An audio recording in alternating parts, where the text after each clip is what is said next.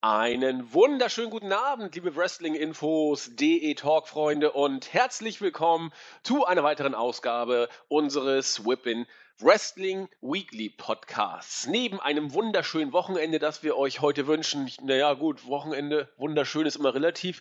Äh, gestern ging ja in Teilen Deutschlands die Welt quasi unter. Bei Heute ist es zumindest hier im Norden arg bewölkt. Egal, wir wünschen euch trotzdem ein wunderschönes Wochenende und haben eine ganze Menge, über das wir heute sprechen wollen. Wir wollen nochmal kurz einen Blick auf Money in the Bank werfen und das natürlich nicht nur als irgendwie irgendwelche Review hier hinklatschen. Dafür ist die Zeit dann ja auch eigentlich schon vorbei. Nein, wir wollen das auch natürlich in Relation zu der kommenden SmackDown-Ausgabe beziehungsweise als Ausblick auf die danach noch folgende SmackDown-Ausgabe bringen. Und insofern beschäftigt uns der Pay-Per-View nicht nur als äh, das, was gewesen ist, sondern auch als das, was vielleicht noch künftig kommen kann, beziehungsweise als das, was der Pay-Per-View für die Zukunft beeinflussen mag. Natürlich werden wir auf Raw blicken. Äh, ein bisschen werden wir über Glow sprechen, das macht mein geschätzter Partner. Und natürlich auch äh, endlich mal wieder Ring of Honor zu ihrem Recht kommen lassen, die Promotion aus Amerika. Da steht nämlich genau genommen heute oder morgen Abend, ich meine heute, Heute Abend, schon, Heute Abend. genau, du hast, hat, hat äh, mein Partner eben schon gesagt, heute Abend schon The Best in the World auf dem Programm, wo auch diesmal wieder einige äh, Kollegen von New Japan mit dabei sind. Ihr habt ihn eben schon gehört, wer heute wieder an meiner Seite ist. Es ist der Nexus 3D, der Marvin. Genau, dein sowohl Lebens- als auch Geschäftspartner. ähm, Lebens- als auch Geschäftspartner, seit wann sind wir denn Lebenspartner? ja, das merkst du noch nicht. Ich wohne schon länger bei dir. In der Tat, Ja. das ist mir bisher verborgen geblieben. Musst du dich im Keller da unten irgendwie eingesperrt Genau, haben. nee, im Westflügel habe ich mich äh, eingerichtet, während du im Ostflügel verweilst. Ja, Ähm. Ostflügel ist gut. Äh, ich habe nämlich ganz viel von dem, was in den Weeklies äh, lief diese Woche, schon einiges verdrängt, denn ich war tatsächlich im Osten. ich war in, in Dresden, habe mir da die Stadt angeguckt und äh, Kultur groß geschrieben, also die Sixtinische Madonna, muss man ja gesehen haben. Also. Und solche Geschichten, Frauenkirche, Semperoper, das ganze Programm war super. Da habe ich ganz äh, das Wrestling schon vergessen, aber ja gut, heute bin ich wieder da und bin vollkommen auf den Boden der Tatsachen geholt worden. Aber Marvin, mit dir zusammen ein Podcast, da fühlt man sich doch gleich wieder pudelwohl. Eben, wir stehen das gemeinsam durch und es gibt ja tatsächlich dann doch so ein, zwei Lichtblicke, die, ähm, also mir ging es zumindest anders als jetzt bei der in der letzten Woche. Da fand ich die Weeklies zum Beispiel, zum Beispiel auch komplett schlecht und einfach zum, zum Heulen. Und äh, hier, finde ich, hat man zumindest ein, zwei Sachen gehabt, die so, so ein bisschen gut gemacht worden sind und die, sage ich mal, auch ein bisschen unterhaltsam waren, sodass man sagen, wenigstens die Sachen kann man sich anschauen. Ähm, aber darüber können wir gleich im Detail sprechen. Ich meine, womit fangen wir an? Wahrscheinlich mit Money in the Bank, einfach ein bisschen chronologisch und dann ein bisschen vorzugreifen auf SmackDown, ne?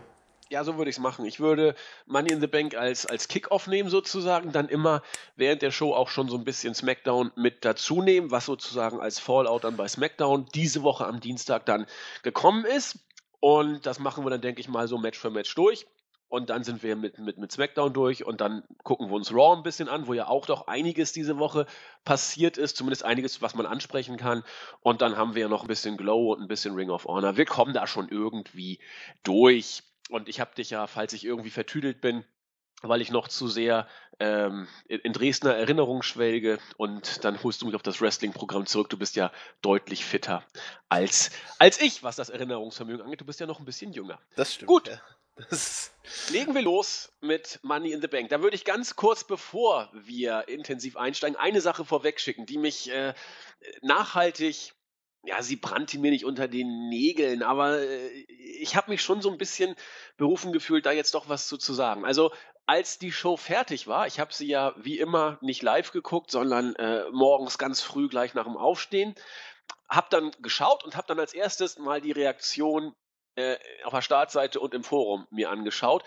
Gute Güte, das war ja äh, ein Verriss sondergleichen, äh, was da über den Pay-per-View äh, ausgekübelt oder Kübel voller Pech, die da über den Pay-per-View ausgegossen worden sind. Ähm, ich kann das im Ansatz verstehen, weil was hier in Sachen Booking gemacht wurde, das ist WWE Trash äh, zu Beginn der 90er Jahre. Marvin und ich haben das ja nun schon mehrfach mal diesen Vergleich gebracht und äh, es, es, erschütternd ist es ja wirklich. Von Woche zu Woche äh, finden wir immer mehr Indizien, die in diese vergangenen Zeiten deuten, die ja nun keine gute für die WWE war. Also Anfang Mitte der 90er, da ging da fast das Licht aus beim Marktführer. Und äh, Booking-technisch knüpft man da wieder an. So, das ist die eine Geschichte, das Booking. Wenn man sich aber mal äh, die Matches als solche anschaut, waren da zumindest zwei Matches, die ich ziemlich gut fand und eins, das ich geradezu bombastisch gut fand. Insofern, wer hier bei dem Pay-Per-View meint, äh, null oder einen Stern oder einen Punkt zu geben, äh, das zielt meines Erachtens doch weit über das Ziel hinaus. Denn das Wrestling war stellenweise, wie gesagt, gut bis großartig. Es war auch teilweise katastrophal schlecht. Das will ich gar nicht.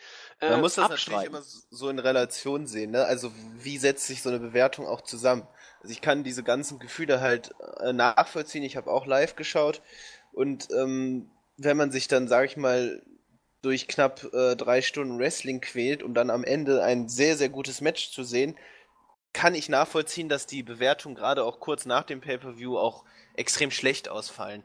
Und ähm, das ist ja immer häufig so, dass dann eben die guten Sachen dann auch nicht mehr alles raus, äh, äh, rausreißen können. Deswegen, ähm, es war halt wirklich im Vergleich auch zu den letzten äh, äh, Pay-per-Views und auch im Vergleich zu den Money in the Bank Pay-per-Views an sich doch sehr, sehr schlecht. Ähm, klar, man kann darüber diskutieren, ob man da null oder einen Punkt geben kann. Ähm, aber es ist halt letztlich ähm, ne, keine, keine objektive Bewertung in dem Sinne, sondern halt dann doch äh, ein, eine gefühlsmäßige Kiste. Man, man bewertet nach Gefühl und nach subjektivem Eindruck, von daher finde ich das in Ordnung. Ähm, solange man anerkennt, dass es halt dann, man wirklich dann ein, dass es wirklich noch ein Highlight gab. Ja, genau. Also es ist, du hast es ja schon gesagt, wenn man hier diese Wertung nimmt, um seinen äh, subjektiven Empfindungen freien Lauf zu lassen, ist das ja auch okay. Nur wenn man sich selber oder für sich selber in Anspruch nimmt, ein, ein gewisses Maß an Wrestling-Verständnis zu haben, dann macht man sich mit 0 bis 1 Punkt nicht einfach unglaubwürdig. Also Punkt. Da gibt es auch nichts zu diskutieren für mich. Nur das äh, wollte ich mal vorwegstellen. Äh, ich habe der Show irgendwo zwischen 5 und 5,5 Punkte gegeben, weil, weil das Booking eine Katastrophe war, das Wrestling stellenweise richtig gut. Und dann komme ich eben auf eine 5-Punkte-Show. So, aber das, ich verstehe jeden, der hier tiefer liegt. Ich verstehe hm, schwerlich, aber ich kann es nachvollziehen, wer hier bei sechs, sieben Punkten liegt. Das wird schon sehr, sehr schwer zu, zu erklären. Aber ähm, unter also äh, drei Punkten ist schon sehr, sehr gewagt. Zwischen drei und fünf Punkten finde ich vollkommen in Ordnung und auch passend für den Pay-Per-View. Man kann äh, über manche Sachen diskutieren. Ich muss sagen, dass ich ein Match wirklich gut fand. Der, der Rest, den Rest finde ich so zum Vergessen, ehrlich gesagt. Auch das erste Money in the Bank Match, das können wir gleich drüber sprechen, warum ich das, äh, also warum ich nachvollziehen kann, dass manche sagen, ja, es war schon in Ordnung, manche sagen unglaublich schlecht. Ähm, aber genau, sollen wir direkt mal anfangen, dann können wir da, da reingehen. Würde ich sagen. Äh, das erste Match Pre-Show-Match, ich habe es nicht gesehen, wieder mal ich Hype Bros gegen die Colognes, soll ganz in Ordnung gewesen sein, 8:23 hat es gedauert, dann haben die Hype Bros, die wiedervereinten Hype Bros gewonnen. Manche haben ja schon geunkt, dass man die gar nicht mehr in einem Tag-Team-Match zusammen sehen würde, sondern dass sie gegeneinander fäden würden. Das ist jetzt vorbei, die Hype Bros sind jetzt... Ähm, als Tech-Team wieder da. Das hätte ich eigentlich auch erwartet, weil dafür war äh, diese Wiedervereinigungsszene einfach zu sehr auf, auf äh, Tech-Team gemacht und nicht auf Split. Und von daher geht dieser Sieg so in Ordnung. Ob es ja, irgendwie was bringt, mal gucken. Es soll halt vermutlich wahrscheinlich nur als Aufbau dienen, damit die beiden dann, äh, sag ich mal, also man baut da ja la langsam in Anführungszeichen eine Fehde gegen die Usos auf. Mm, also nächste Woche werden die ja äh, dann in einem Non-Title-Match gegen die Usos antreten und sollten sie das gewinnen, dann dürfen sie auch um die Titel antreten. Also vermutlich war, war das einfach ein Aufbaumatch, damit man sich wieder an die Hype Bros gewöhnt und äh, sie dann Richtung Titel gehen können. Ob sie gewinnen, ist dann noch die, natürlich eine andere Frage. Genau, und selbst wenn wenn es irgendwann da zum Split kommen sollte, was ja bei WWE-Logik immer so ist, irgendwann werden die Tag-Teams einfach gesplittet, dann sollte man wenigstens vorher noch ein bisschen was rausholen. Äh, man kann es brauchen. Ordentliche oder solide Teams oder überhaupt Teams im Roster sind ja nun nicht so groß gesehen, zumal bei Raw sie alle Nase lang jetzt gesplittet werden. Äh, also mein, sollte man mein, das haben, was man hat. Mein Traum-Szenario eigentlich seit Beginn der Verpflichtung von Kurt Hawkins war, dass man Zack Ryder und Kurt Hawkins wieder zusammentut. Das ist jetzt leider erstmal nicht mehr möglich, weil Kurt Hawkins bei Raw ist. Ähm, ich weiß gar nicht, tritt er da noch auf? Ich glaube nicht, aber. Ähm, ja, er durfte letztens Brock Lesnar zurückhalten bei dem Segment, Ach, aber ja, sonst. Stimmt, genau. Ansonsten aber können wir ja shake things up a little bit. Können wir einfach mal ein bisschen switchen, kein Problem. Genau, wäre schön, ähm, wenn ich die beiden, wenn man die beiden zusammentun würde, dann fände ich auch einen Split eigentlich passend, aber andererseits mag man ja auch, glaube ich, Mojo Rawley ganz gerne, von daher als Singles Wrestler wäre es halt eine absolute Katastrophe. Äh, als Tag Team ist es nur eine Katastrophe, von daher sollte man das dann entweder so belassen oder dann keine Ahnung, aber so, dass man ihn irgendwie versucht, als Singles-Wrestler nicht zu etablieren. Gut, das also zur, zur Pre-Show ich, ich finde es, wie gesagt, in Ordnung, dass man auch bei der Undercard jetzt mit solchen Clips die Geschichten aufbaut. Hat mir bei äh, R-Truth und Goldust einigermaßen gefallen. Jetzt macht man es da auch. Die Fashion äh, auch das ist ja ein Undercard-Team. Das finde ich alles in Ordnung. Also lieber so ein bisschen was aufbauen, als einfach random auf die Card zu klatschen. Äh, das sind die kleinen Details, die wenig ausmachen, aber zumindest einen kleinen, ja, ich will nicht sagen, Hoffnungsfunken ist auch viel zu viel gesagt, aber es ist wurscht. Immerhin, sie machen es und es könnte schlechter sein. Dann kommen wir jetzt mal zu dem ersten wirklich ähm, erwähnenswerten Match, das äh, First Ever Money in the Bank Ladder Match der Damen. Charlotte Flair, Becky Lynch, Carmella, Natalia und Tamina gaben sich hier die Ehre.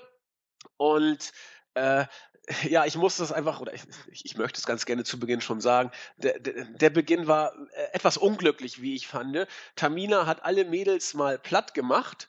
Und was macht sie? Guckt durch die Gegend und sagt, oh, da liegt ja eine Leiter. Ich könnte ja mal gucken, vielleicht die Leiter aufzustellen, denn so kann ich ja das Match gewinnen. Also, wenn man da ein bisschen logisch rangeht, dann wäre der erste Griff sofort zur Leiter hochkrabbeln, das Match äh, äh, für sich entscheiden, Schluss aus. Das wirkte dann noch mal wieder etwas dusselig. Aber na gut. Ansonsten äh, fing das Match relativ flott an. Die Damen haben meines Erachtens hart geworkt. Und viele haben dieses Match als, als schwach gesehen. Ich überhaupt nicht. Ich fand, das war absolut in Ordnung. Es war jetzt kein, kein äh, überragendes Match, das in Erinnerung bleiben wird, als ein großartiges Match. Aber es war für mich auch alles andere als ein langweiliger Totalausfall. Ähm, wir haben äh, auch diverse krasse Spots da gesehen. Also ein Bodyslam von, von Nettie gegen Becky auf die Leiter. Das ist ja nur auch nicht so ganz ohne. Ähm, was, was, was haben wir? Ach ja, das fällt mir bei den Damen relativ häufig auf, bei jedem Money in the Bank Ladder Match oder Triple, Quadruple oder was weiß ich, Tag Team Match immer nach irgendeiner harten Aktion, wie sich dann die Getroffenen immer aus dem Ring rausrollen. Es ist der absolute Hammer. Die könnten mitten im Ring liegen, äh, liegen und da liegen bleiben, was ja normal wäre, aber sie rollen sich immer noch raus, damit das Spotlight frei ist für die verbleibenden Akteure. Das hat man da ganz herrlich gesehen. Bei den Mädchen wirkt es manchmal unbeholfen. Ähm, ansonsten weiter bei den krassen Spot. Tamina, äh, Tamina hat die, die Leiter mal schön auf, auf Charlotte und äh, Carmella geschmissen und damit beide umgehauen. Auch nicht ohne. Ähm, dann haben wir von Charlotte einen wunderschönen Move gegen Tamina und Nettie gesehen. Ich weiß nicht genau, was es war. Es sollte zuerst so eine Art äh, Dive werden, dann wurde es aber äh, eine Art Schraube mit Moonsault äh, Ende. Was ich großartig fand, Melzer sprach sogar vom Spot of the Night, also war große Klasse. Also ich fand dieses Match alles in allem absolut in Ordnung. Die meisten von euch werden sich natürlich im ersten, in erster Linie über das Finish aufgeregt haben. Es wurde zu Genüge diskutiert. Ich mache es hier auch entsprechend kurz. Ähm, als alle Mädels dann angeditscht waren und auch Carmella einfach nur am Boden lag, hat sich James Ellsworth die Leiter genommen, ist hochgekrabbelt. Die Fans fanden es super. Er hat dann den Koffer abgeklappt und ihn Carmella runterfallen lassen, die ihn, wie ich finde, elegant gefangen hat. Der Koffer muss leicht wie eine Feder sein, so elegant, wie sie ihn da aufgefangen hat, gar kein Gewicht. Und dann hatte das Match irgendwie wohl ein Ende. Denn Carmella hat den Koffer in der Hand abgenommen, hatte ihn aber James Ellsworth, der, soweit wir das wissen, bisher nicht als Frau bekannt ist und unabhängig davon auch gar nicht im Match stand. Die Referees wussten gar nicht so genau, was sie sagen sollten. Ellsworth sagte, ach du, mach doch mal Schluss hier, das Ding ist vorbei. Und so war es dann auch. Äh, als Sieger wurde dann zunächst mal Carmella dargestellt. Ja, das war das Ende. Viele haben hier von einem Fuck-Finish und dergleichen geredet. Wie kann man denn diese Stipulation so ad absurdum führen, völlig bescheuert und ein First-Time-Ever-Moment so kaputt machen und so weiter? Ist richtig, fand ich auch. Ich habe mir aufgeschrieben, gutes Match mit einem scheiß Ende. Das war auch nicht glücklich. Aber äh, ich war hier bei drei, drei ein Viertel Stern. Wenn man jetzt das, das Ende mal rausnimmt, war das wrestlerisch für mich absolut in Ordnung. Über das Booking hat vielleicht Nexus noch ein bisschen was zu berichten. Ja, was heißt zu berichten? Also ich, ich bin halt dann doch ja immer auf der Seite, dass es halt dann doch sehr schlecht war, weil es eben ein First-Time-Ever-Match war für die Damen. Und ähm, ich sage mal so in, so der Geschichte des Money in the Bank Matches wurden die halt, äh, wurden die Matches halt immer als etwas Besonderes dargestellt. Und dann finde ich es halt schwierig, wenn man so ein Match präsentiert. Also es war, es war gut, äh, äh, rein wrestlerisch. Man, die haben sich Mühe gegeben, aber halt auch allein die Ansetzung, die halt der Roster Split auch sonst, äh, also andere Ansetzungen halt auch nicht hergeben kann. Aber Carmella, Tamina, die, die sind halt alles auch äh, äh, keine Wrestler, die in so, so einem Match stehen sollten. Und ähm, ja, ich finde, dafür hätte man etwas Größeres schaffen sollen. Ähm, und ähm, ja, das Finish gehört halt eben aber dann doch zum Match selber. Und dementsprechend verstehe ich das auch, wenn viele sagen, das ist halt ein schlechtes Money in the Bank Match. Wenn nicht sogar das schlechteste, im, äh, wenn man das also so in Relation setzt zu den anderen, die, die wir schon gesehen haben in den letzten Jahren. Ähm, also es geht halt einfach gar nicht. Dieses Ende war total beschissen und äh, ich verstehe auch, wenn sich dann da Leute aufregen und sagen, ja, ein Mann gewinnt quasi das erste äh, Frauen äh, Money in the Bank Match. Ähm, äh, hat jetzt für mich auch unbedingt Carmella nicht als Heal etabliert, sondern einfach nur schwach darstellen lassen. Jede Dame schwach darstellen lassen. Äh, ähm, und alle, ja, wie du sagst, dann alles irgendwie so ad absurdum geführt. Ähm, als Opener war es okay, aber ich fand, damit hat man schon, sag ich mal, auch nicht so, das irgendwie so ein bisschen gekillt einfach. Also diese, dieses Match. Und wie du sagst, im Match selber, auch wenn, wenn's, wenn, wenn dann Leute anfangen, äh, sag ich mal, sehr lange zu brauchen, um dann so eine Leiter aufzustellen und so. Das können halt nur wenige wirklich äh, gut und realistisch darstellen. Ähm, das ist halt auch der Nachteil dieses Matches, ähm, dass es halt sehr schnell auch unrealistisch wird. Und das, das merkt man halt, hat man bei den Damen gemerkt, äh, bei den Männern teilweise. Ähm, manche können das halt ganz gut und manche nicht, aber naja. Also, mh, mm, also ich weiß Was nicht, ob ich drei Sterne geben. Also drei, okay, vielleicht drei, aber vielleicht zwei, drei Viertel.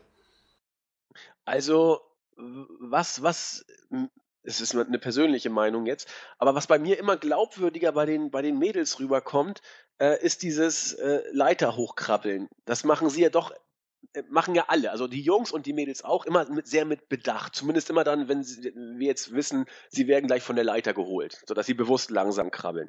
Das sieht bei den Mädels, finde ich, immer für mich glaubwürdiger aus als bei den Jungs, weil die sind nun mal deutlich äh, leichter als die Kerle und das ist dann eine deutlich wackeligere Angelegenheit, als wenn da die, die, die schweren Jungs raufkrabbeln und dann auch entsprechend mehr Gewicht äh, auf die Leiter ausüben, sodass die dann auch fester steht. Das fand ich bei den Mädels eigentlich relativ äh, ordentlich und auch glaubhaft. Das Ende war war natürlich Unfug. Das war absoluter Mist. Und wenn es dann, auch wenn JBL sagt, er, er, konnte die Regel nicht geben, weil es diese Regel einfach, äh, er konnte die Regel nicht brechen, weil es eine Regel einfach nicht gab, wonach äh, eine Frau da hochkrabbeln muss. Ich kenne das Regelbuch nicht. Es soll ja ein WWE-Regelbuch geben. Ich werde da keinen Blick rein verschwenden. Ähm, ich kann jeden verstehen, der das blöd findet. Das äh, Finish ist doof. Nur gegen ein schlechtes Finish, da können die armen Mädels auch nichts machen. Die müssen das umsetzen und im Rahmen dessen, was sie wrestlerisch können, war das einfach gut. Ja, ich sag, ich sag sogar gut, weil drei Sterne ist ein gutes Match. Und äh, das, das Ende, da, da will ich mit gar keinem von euch streiten. Das war eine Katastrophe, sozusagen. Ja, das Match an sich war gut, aber. Was, ähm, und hier würde ich jetzt gerne mal äh, den Blick auf ein Riesenproblem lenken, dass das zumindest ich als ein solches sehe. Ich habe es im Board auch geschrieben.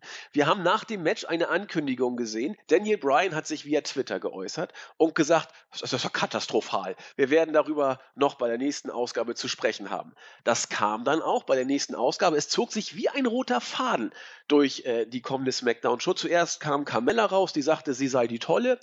Äh, dann haben sich alle Mädels im Sekundentakt bei Daniel Bryan beschwert, so tu doch mal das Richtige. Und dann gab es so ab drei Viertel der Show ungefähr das große Segment, wo Daniel Bryan alle Mädels und James Ellsworth an den Ring holte. Ellsworth wollte cool sein, Daniel Bryan drohte ihm sogar Prügel an, dafür gab es äh, lautes Gebuhe. Und ich habe deswegen heute Nacht geträumt, dass Daniel Bryan sein Comeback feiern wird. Natürlich, äh, Träume sind Schäume. Aber äh, es, und es wurde klar, es wird nächste Woche bei SmackDown ein neues Leitermatch geben. um sozusagen definitiv jetzt klarzustellen, wer ist denn der Gewinner. James Ellsworth wird irgendwie nach, was ich, Ellsworthhausen verbannt, der darf also nicht dabei sein. Aber wo ich, also ich finde das ganz, ganz problematisch, wenn man bei einem Pay-per-View Werbung macht für eine Weekly oder anders gesagt, ein Pay-per-View als Aufbau für eine Weekly nimmt. Und ich möchte auch sagen, warum das so brandgefährlich aus meiner Sicht ist. Denn es sollte genau andersrum sein. Du solltest den Pay-per-View, äh, die Weeklies, wo ganz viele Leute im Free TV zuschauen, auch bei SmackDown noch über, eine, über zwei Millionen Leute, bei zu guten Zeiten zweieinhalb oder noch ein bisschen mehr, äh, die solltest du doch irgendwie heiß machen um sie für den Pay-per-View äh, zum Einschalten, entweder zum Kaufen äh, über einen Pay-per-View-Anbieter oder zum Abonnieren des Networks zu bewegen, weil beim Pay-per-View doch irgendwas Spannendes passieren sollte, etwas, was eben über das hinausgeht, was in der Weekly gezeigt wird. Nein, man macht es anders. Man nimmt den dusseligen Pay-per-View, wo ja wirklich nur Network-Abonnenten gucken, nur ist gut, äh, 1, was ich, wie viel Millionen das jetzt sind, 1,5 ungefähr, ähm, und ein paar, die über Pay-Per-View-Anbieter sich das Ding noch kaufen und dafür, was ich, 50 Dollar bezahlen, dumm wie sie sind, so sagt die WWE. Aber man kann doch nicht über ein Pay-Per-View, wo die Die Hard-Fans gucken, die Weekly interessant machen wollen. Will die WWE äh, das Kernpublikum zum Anschauen der Weeklies animieren? Geht man also davon aus, dass die WWE Network-Fans gar nicht mehr die Weeklies gucken, sondern nur noch die Pay-per-Views und versucht auf diesem Weg äh, jetzt die Leute von den Pay-per-Views zu den Weeklies zu bringen. Das wäre ja Katastrophe, ja. weil auf diesem Wege würdest du die Pay-per-Views vollkommen uninteressant machen, was bedeutet, dass die Network-Abonnenten das Network eher kündigen würden und dadurch, dass die Pay-per-Views so belanglos sind, weil das Wichtigste passiert eh bei den Weeklies, wird sich doch kein Schwanz mehr das Network abonnieren wollen. Ich, ich verstehe es nicht. Also ähm, ich glaube, du hast das eigentlich schon ganz gut analysiert, weil genau das ist ja das Problem. Also und deswegen kann mir eigentlich innerhalb der WWE auch keiner erzählen, dass man, sag ich mal, so cool mit den schwachen Ratings umgeht, wie sie dann immer behaupten und wie unwichtig Ratings eigentlich werden. Und genau das, ich glaube, genau daran sieht man nämlich das Problem, weil man jetzt verzweifelt versucht, die äh, Weeklies wieder interessant zu gestalten. Man hat diese mysteriösen Storylines, wer ist der Angreifer, bla bla bla.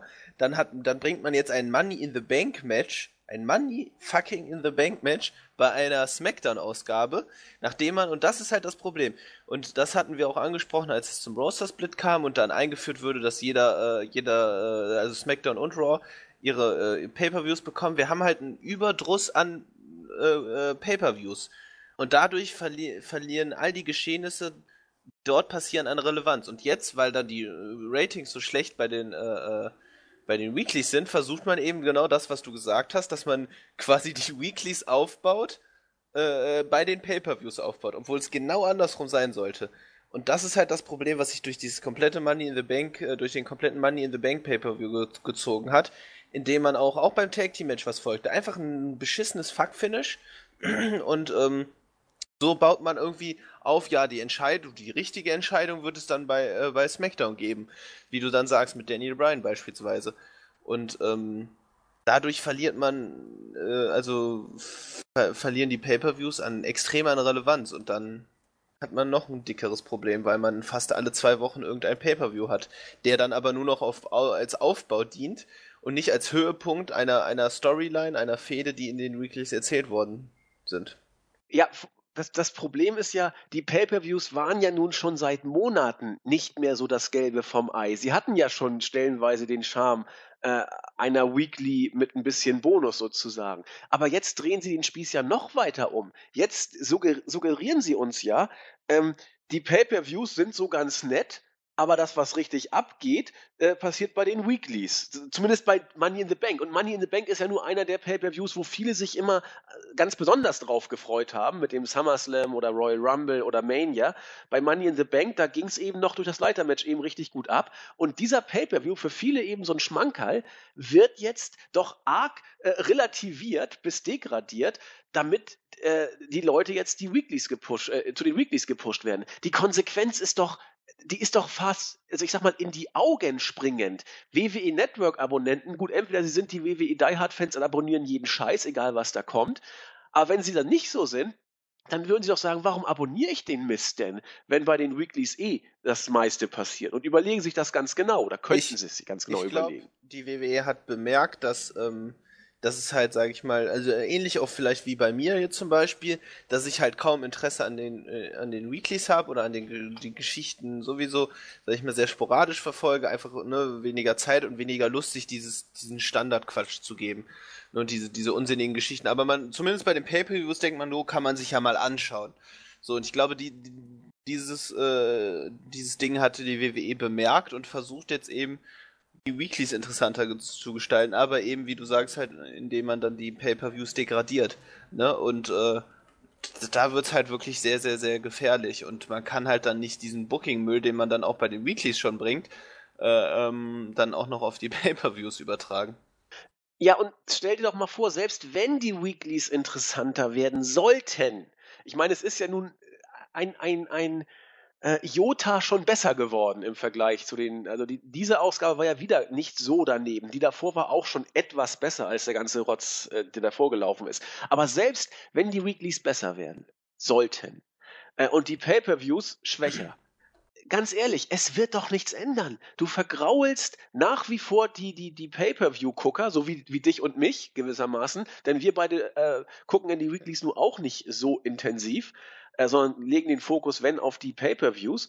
Aber äh, es ist doch schlicht zu viel. Selbst wenn die Weeklies besser werden, du kannst es gar nicht mehr alles gucken. Es geht gar nicht. Und dann sollte die WWE doch wenigstens die Pay-per-Views interessant gestalten äh, und die Weeklies ich, ich bleib dabei. Man wird nicht drum rumkommen, sich da irgendwann gesund zu schrumpfen. Man muss da hinkommen, die Pay-per-Views heiß zu machen und die Weeklies als Aufbau dafür. Und SmackDown hatte von Anfang an schon immer damit zu kämpfen, äh, äh, sage ich mal, nicht in, in die Bedeutungslosigkeit, äh, äh, in der Bedeutungslosigkeit zu verschwinden, auch mit ihren Pay-per-Views nicht. Das, das, äh, das war halt immer schon auch so ein Problem bei SmackDown. Vorher hatte man auch gerade bei den Weeklies dann immer so dann wirklich vielleicht ja doch ein kleines bisschen anderes Programm, so dass es halbwegs interessanter war. Die Zeit spielte da immer eine große Rolle, aber auch die Pay-per-Views waren immer, da musste eigentlich immer, müssten immer so ein, zwei Highlights gewesen sein, äh, äh die, die dann das den Pay-per-View sehenswert machen. Und das ist halt jetzt, äh,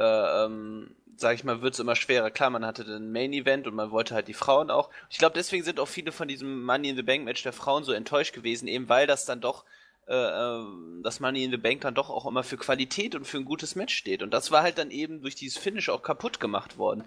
Und diese Bedeutung des Money in the Bank Matches wurde dem einfach nicht gerecht. Eben weil man dann, und das, das meinte ich, habe ich ja auch vorhin zu dir in der Vorbesprechung gesagt, ähm, dass, dass ich, äh, dass mir klar war, dass man jetzt nochmal ein neues Money in the Bank Match bringen möchte.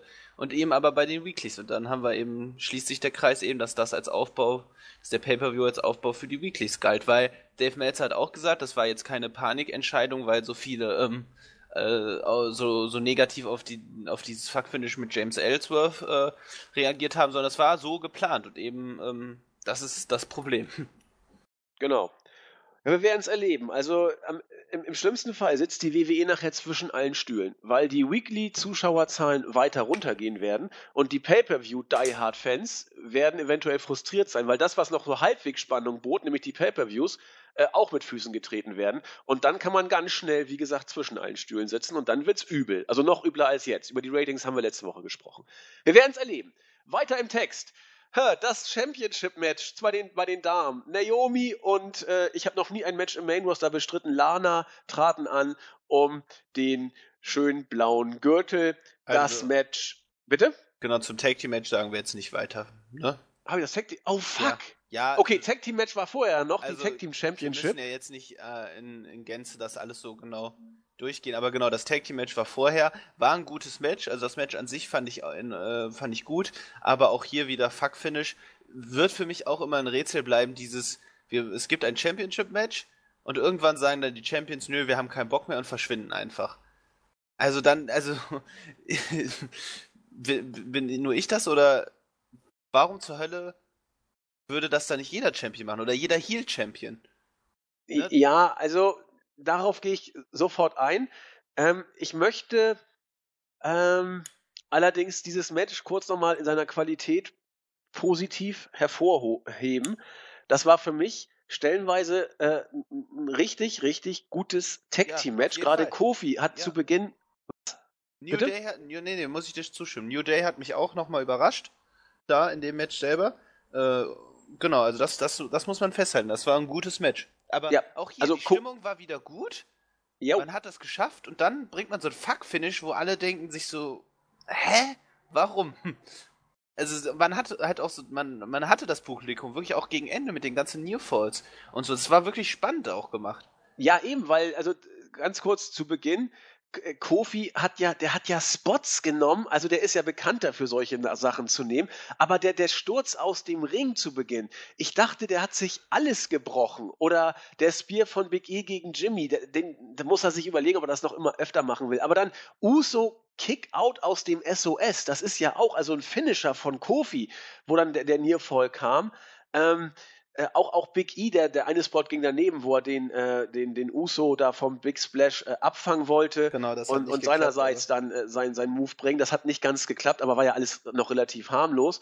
Äh, das Big Ending kam auch da, wurde das Cover abgebrochen und dann nach einem wirklich richtig, richtig guten Tag Team Match und da muss die WWE wirklich aufpassen, weil es war das zweite Fuck Finish, wo, wo du sagtest, man hat die Crowd mühsam mit einem wirklich, wirklich richtig guten Match zurückgeholt.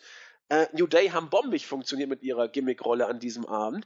Und dann nehmen die Usos sich die Titel und lassen sich auszählen. Wir wissen, dass diese Regel auf eine Heel-Champion-Aktion in, in der Vergangenheit zurückzuführen ist. Ich glaube, keine andere Liga macht das noch. Oder äh, weiß ich, wie es bei New Japan ist, keine Ahnung. Ja, Impact, aber sonst. Ja, Impact, okay, okay. aber sonst ähm, ist das, aber sag ich mal, wenn, eine Rarität in den anderen Ligen. Dann, äh, ähm, also ich weiß nicht, also bei Ring of Honor kann ich mich ehrlich gesagt nicht erinnern, dass es das in den. Also ich bin jetzt auch in dem Produkt nicht so drin, also korrigiert mich gern, wenn da jemand. Äh, aber wenn das eingesetzt wird, dann hat das auch einen Sinn, aber hier wird das halt inflationär gebraucht und das ist das Problem. Ja, die Regel ist auch schlicht bescheuert, denn entweder äh, ich, ich, ich sehe, dass ich keine guten Karten habe als Champion und gehe raus, oder ich hau jemanden in die Eier und lass Warum? mich disqualifizieren. Genau, also dann, dann könnte ja jeder sagen, sobald er merkt, es wird knapp, nee, kein Bock mehr. Und dann ist das Match auch zu Ende. Dann kann, also, das, das führt halt dieses Konzept, warum man Championship-Matches antritt, halt wirklich auch ad absurdum. Und äh, ähm, ich finde es halt immer, das, das finde ich halt immer äh, ähm, schwierig. Man will ja einen gewissen Realismus erzeugen und dem man glaubt, wenn man sich so ein Match anguckt, dass es halt gerade, äh, dass die jeweiligen Kontrahenten darum kämpfen, äh, zu gewinnen oder zu verlieren. Und wenn, wenn dann Aspekte kommen, die halt das alles so, also, also so, äh, ähm, ja, dann so, so lächerlich darstellen, dann, dann verliert man natürlich auch schnell den Spaß, weil man dann halt daran erinnert wird, warum dieses Match ähm, also warum Wrestling eben nicht echt ist. Und das ist vielleicht dann, in, in, wenn man, sage ich mal, so tief gerade auch in einem Match drin ist und auch spannend ist und Spaß macht, äh, ist das immer, immer gefährlich. Ja, also sehr, sehr unglücklich. Ich habe mir sowas fast schon gedacht. Also ich dachte nicht, dass die Titel hier wechseln würden. Das hätte mich gewundert. Ähm, man muss es ja auch wieder strecken. Ich war neugierig, wie man es macht. Und als die Usos dann irgendwie reif waren, dachte ich, nee, die werden doch jetzt wohl nicht abdampfen. Und schwuppdiwupp, da waren sie schon weg. Und äh, nee, das war das, also das Match, wie gesagt, ich habe hier drei, ein Viertel bis dreieinhalb Sterne gegeben. Das Match war super oder richtig gut, aber mit so einem Finish äh, tut man sich keinen Gefallen. Zu allem dann, vor allem dann nicht, wenn man als drittes Match, jetzt komme ich dazu, Naomi gegen Lana ansetzt äh, wo zu Beginn Lana, zumindest dann, wenn sie äh, selber Aktion setzen durfte, gar nicht total abstank. Aber wenn es dann darum ging, dass Naomi die Oberhand hatte, war das Lana war, sowas von auf verlorenen Posten. So sie war vollkommen grausig. hilflos, wusste gar nicht genau, wann sie wie sie zu sellen hat. Genau, sie konnte nicht sellen, sie konnte Moves nur sehr schwer ausführen. Also selbst das wirkte sehr unbeholfen und sie hatte halt so komplett überhaupt gar kein Matchverständnis. Nee, gar nicht. Also dich, schwach, wenn ich ganz dich schwach. in den Ring gestellt hätte, ich bin mir fast sicher, dass du das besser gemacht hättest. Also zumindest, zumindest was das Selling angeht. Da bin ich. Das mir, weiß ich nicht. Ja, nur, nur, aber der Vergleich, also da fehlte halt jegliches Verständnis. Also es war wirklich grausig und das anzusehen, es war so ein unbeholfener Haufen an, äh, an Match, Geschichte, die man da irgendwie versucht hat zu erzählen. Es war ganz grausig. Das hat Naomi nicht geholfen, weil Naomi braucht immer jemanden, der auch gut im Ring ist und damit sie ein gutes Match auf die Beine stellen kann. Sie legt den Fokus immer sehr auf so das Athletische und das Wrestling an sich ist für sie auch nicht, glaube ich, jetzt ihr Steckenpferd, sage ich mal. Äh, Und Lana gehört einfach noch nicht in den Ring und weiß auch nicht, wie lange das dauert, bis sie in einen Ring gehört. Das ist halt, sie soll jetzt das Gimmick von Eva Marie bekommen. Wrestlerisch äh, äh fand ich fast Eva Marie auch wirklich besser, weil sie hat äh, sie hat's versucht, war auch nicht gut, aber bei NXT erinnere ich mich an ein Match, was sozusagen ähm, also nach einem Match aussah. Und äh, hier hatte ich nicht den Eindruck. Auch hier dann wieder Carmella kam dann raus mit dem Koffer. Das ist halt auch so ein Punkt. Warum hat Carmella den Koffer nicht eingelöst, wenn es sozusagen zur, zur Möglichkeit stand, dass sie dann den am Dienstag äh, verliert? Ich weiß nicht, wer das gesagt hat. Äh, irgendjemand Melzer und Alvarez haben es nee, gesagt. ich meine, also Jens oder irgendwie einer auch aus dem Team hatte das kurz nach dem Pay-Per-View auch gesagt. Ähm, also, das ist ja auch so eine logische Geschichte. Also hier hätte sie ja den, den Koffer dann schnell ein, einlösen können, einfach nur um dann den Titel kurz zu halten. Aber gut, das sind dann wieder so Feinheiten. Aber auch hier sollte das so als Ablenkung dienen. Also ganz grausiges Match. Und das hat dann das Publikum auch vollkommen gekillt. Ja, das war auch nicht. We Want Wrestling Chance oder irgend sowas gab es ja, ja. da alle Nase lang zu hören. Nee, war nicht glücklich. Ähm, und auch das nächste Segment, aber darüber kann man auch noch mal kurz sprechen. Ach ja, Mike Bennett, besser gesagt Mike Canellis und Maria Canellis sind jetzt da. Ich musste sofort, Power of Love, ja. ich musste sofort an Brother Love denken. Einige von euch kennen ihn vielleicht, die Älteren. Das kleine rosa Schweinchen, das äh, zu Beginn der 90er Jahre deine eigene Talkshow hatte. Ich fand den Kerl großartig, großartig. Und jetzt wird das Ganze wieder mit Power of Love äh, mit Mar Mar Mariah, ich habe die Hosen an und Mike, ich bin äh, der neue emanzipierte Mann, so nach dem Motto. Äh, eindeutig ist hier, wer der Star ist. Eindeutig ist hier auch, wer als Star dargestellt wird. Ich habe keine Ahnung, ob man aus diesem Gimmick was rausholen kann. Deswegen will ich es jetzt auch nicht vorschnell verurteilen, denn ich fand Bodellis zu Beginn auch zum Kotzen und war nachher der größte Bolivar überhaupt, weil er das Gimmick überragend gesellt hat. Mal gucken, vielleicht kriegen sie hier auch was raus. Deswegen halte ich mich erstmal zurück. Aber es war jetzt auch nicht dazu angetan, um an dem Abend zumindest die Crowd nochmal heiß zu machen. Nein. Das, das wirkte auch viel zu langgezogen und lächerlich irgendwie. Also das ist halt auch wieder das Problem, wenn man da eine Faszination irgendwann entwickelt, so ähnlich vielleicht wie bei Jinder Mahal, so aus dem, so, so also weißt du, wie ich meine, dieses, dieses Tr Trashige, also diese Faszination fürs Trashige, ähm, dann entwickelt. Hier könnte das auch passieren, aber gerade Mike Bennett und äh, äh, könnte hier, glaube ich, weil er schon sehr charismatisch ist, jetzt auch nicht der Beste im Ring, aber ähm, in, äh, solide und da hätte man auf jeden Fall eine schöne Kombi einfach raushauen können, indem er da mit seiner Ehefrau da ähm, nicht dieses nicht dieses lächerliche Power of Love Ding da irgendwie. Der Song ist ganz witzig, aber ähm, ja, also so hat man halt ein Debüt dann auch wieder verkackt. Ja, mal gucken. Also ich, ich will es noch nicht totschreiben, wobei ich, wenn ich jetzt sagen würde, ja, wie viel aber Prozent. Guck dir das doch an, das ist doch Müll. Also da, nee, du bleib doch mal geschmeidig. Also es ist zu 80 Prozent wird das Ganze in einem Desaster enden, aber ich will 20 Prozent doch mal, will ich das Ganze erstmal auf mich zukommen lassen. Bodellis war für mich auch ein überragendes Gimmick. So, Punkt. Ja, aber das hat anders funktioniert. Das ist, das kann man. Aha. Ja, aber er kam auch nie over, obwohl das überragend gemacht hat. Ja, aber pff, das ist, vielleicht fehlt mir auch einfach Liebe und ich. Und ja, ich du möchte, brauchst mehr Liebe. Genau, ich, ich möchte sagen. mich dem Gefühl äh, widersetzen. Ich weiß es nicht, aber. Ach, ich schick dir im Thread im Board gleich viel Liebe ja, und dann, bitte, dann ist alles gut. Fürs Wochenende, damit ich das Wochenende überstehe. Aber ich glaube nicht. Ähm, ah, wer, jetzt, jetzt fällt mir schon wieder nicht ein. Ich glaube, es war Randy van Daniels, der gesagt hat, warum man irgendwie also dass man das irgendwie krampfhaft versucht, genau, das, das, das trifft es eigentlich ganz gut. Äh, Wrestler, die sich außerhalb der WWE einen Namen gemacht haben, unbedingt ihren eigenen Stempel aufzudrücken. Und das, das, daran merkt man, das merkt man halt hier schon wieder.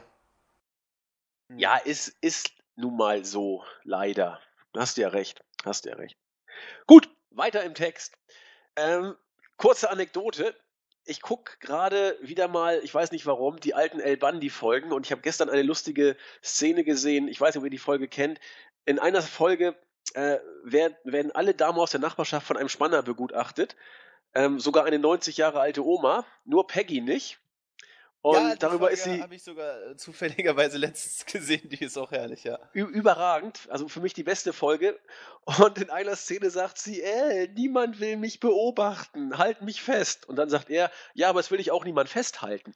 Und äh, warum ich diese Story erzähle, denn hat den Grund, bei Money in the Bank wurden dann die St. Louis-Legenden gezeigt. Unter anderem auch Cowboy Bob Orton. Verdammt, der sieht aus wie Ed O'Neill. Der sieht genauso aus wie El Bundy. Der sah früher ganz anders aus. Aber ich habe den gesehen und dachte, El Bundy guckt mich da an.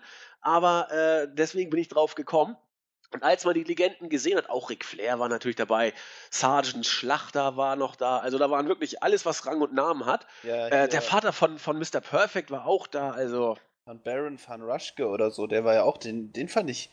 Der das, Clawman? Ja, genau, den, den habe ich mich gefreut, dass ich den nochmal zu sehen bekomme. Das auch, den fand ich immer ganz lustig früher. Also so, und als die gezeigt wurden, war aber auch klar, wie das nächste Match äh, funktionieren könnte. Hatten wir nicht sogar Father's Day an dem Tag? Ja, irgendwie sowas war das, ja, mein schon. Genau. Also, wir hatten dann als viertes Match die WWE Championship. Jinder Mahal gegen Randy Orton, die zweite. Äh, um das Ganze noch ein bisschen putziger zu gestalten, wie gesagt, Vatertag war und Randy trat in seiner Hometown an. Insofern war die ganze Halle heiß auf Randy. So ein Hauch von äh, Money in the Bank 2011 in Chicago flog durch die Halle zu Anfang, als dann nein, Randy Orton Chance kam. Nein. Es war aber nur ein kleiner Hauch. Ganz ruhig, Marvin. Ich will doch hier keine Vergleiche bringen. Ein kleiner Hauch. Nein, aber auch von, den, von, den, von, der Reaktion, von den Reaktionen her war das jetzt nicht vergleichbar. Nein, ich wollte ja nur sagen, vorher gab es auch ganz laute CM Punk Chance. Hier gab es dann zumindest vereinzelte Randy Orton Chance noch lange bevor dem Match. Nur gut, das sei kurz angedacht. Und dann ging es eben los. Das Match war aus meinem Blickwinkel nicht wirklich gut. Es hatte eine Matchgeschichte. Randy hat äh, sein äh, angeschlagenes Knie gesellt, dass er sich bei einem simplen Drop über das oberste Seil äh, hat er sich die Verletzung wohl zugezogen, so wurde es erzählt. Ich frage mich, wie man sich dabei so verletzen kann, aber na gut, es war so. Äh, in der Folgezeit haben sie ein zumindest solides Match meines Erachtens gezeigt. Äh, der Figure 4 von Jinder Mahal gegen Orton kam. Ric Flair wurde dabei gezeigt, der irgendwie wohl apathisch fast schon eingeschlafen war. Er hat das irgendwie gar nicht so genau registriert, dass da gerade die Kamera auf ihn kommt.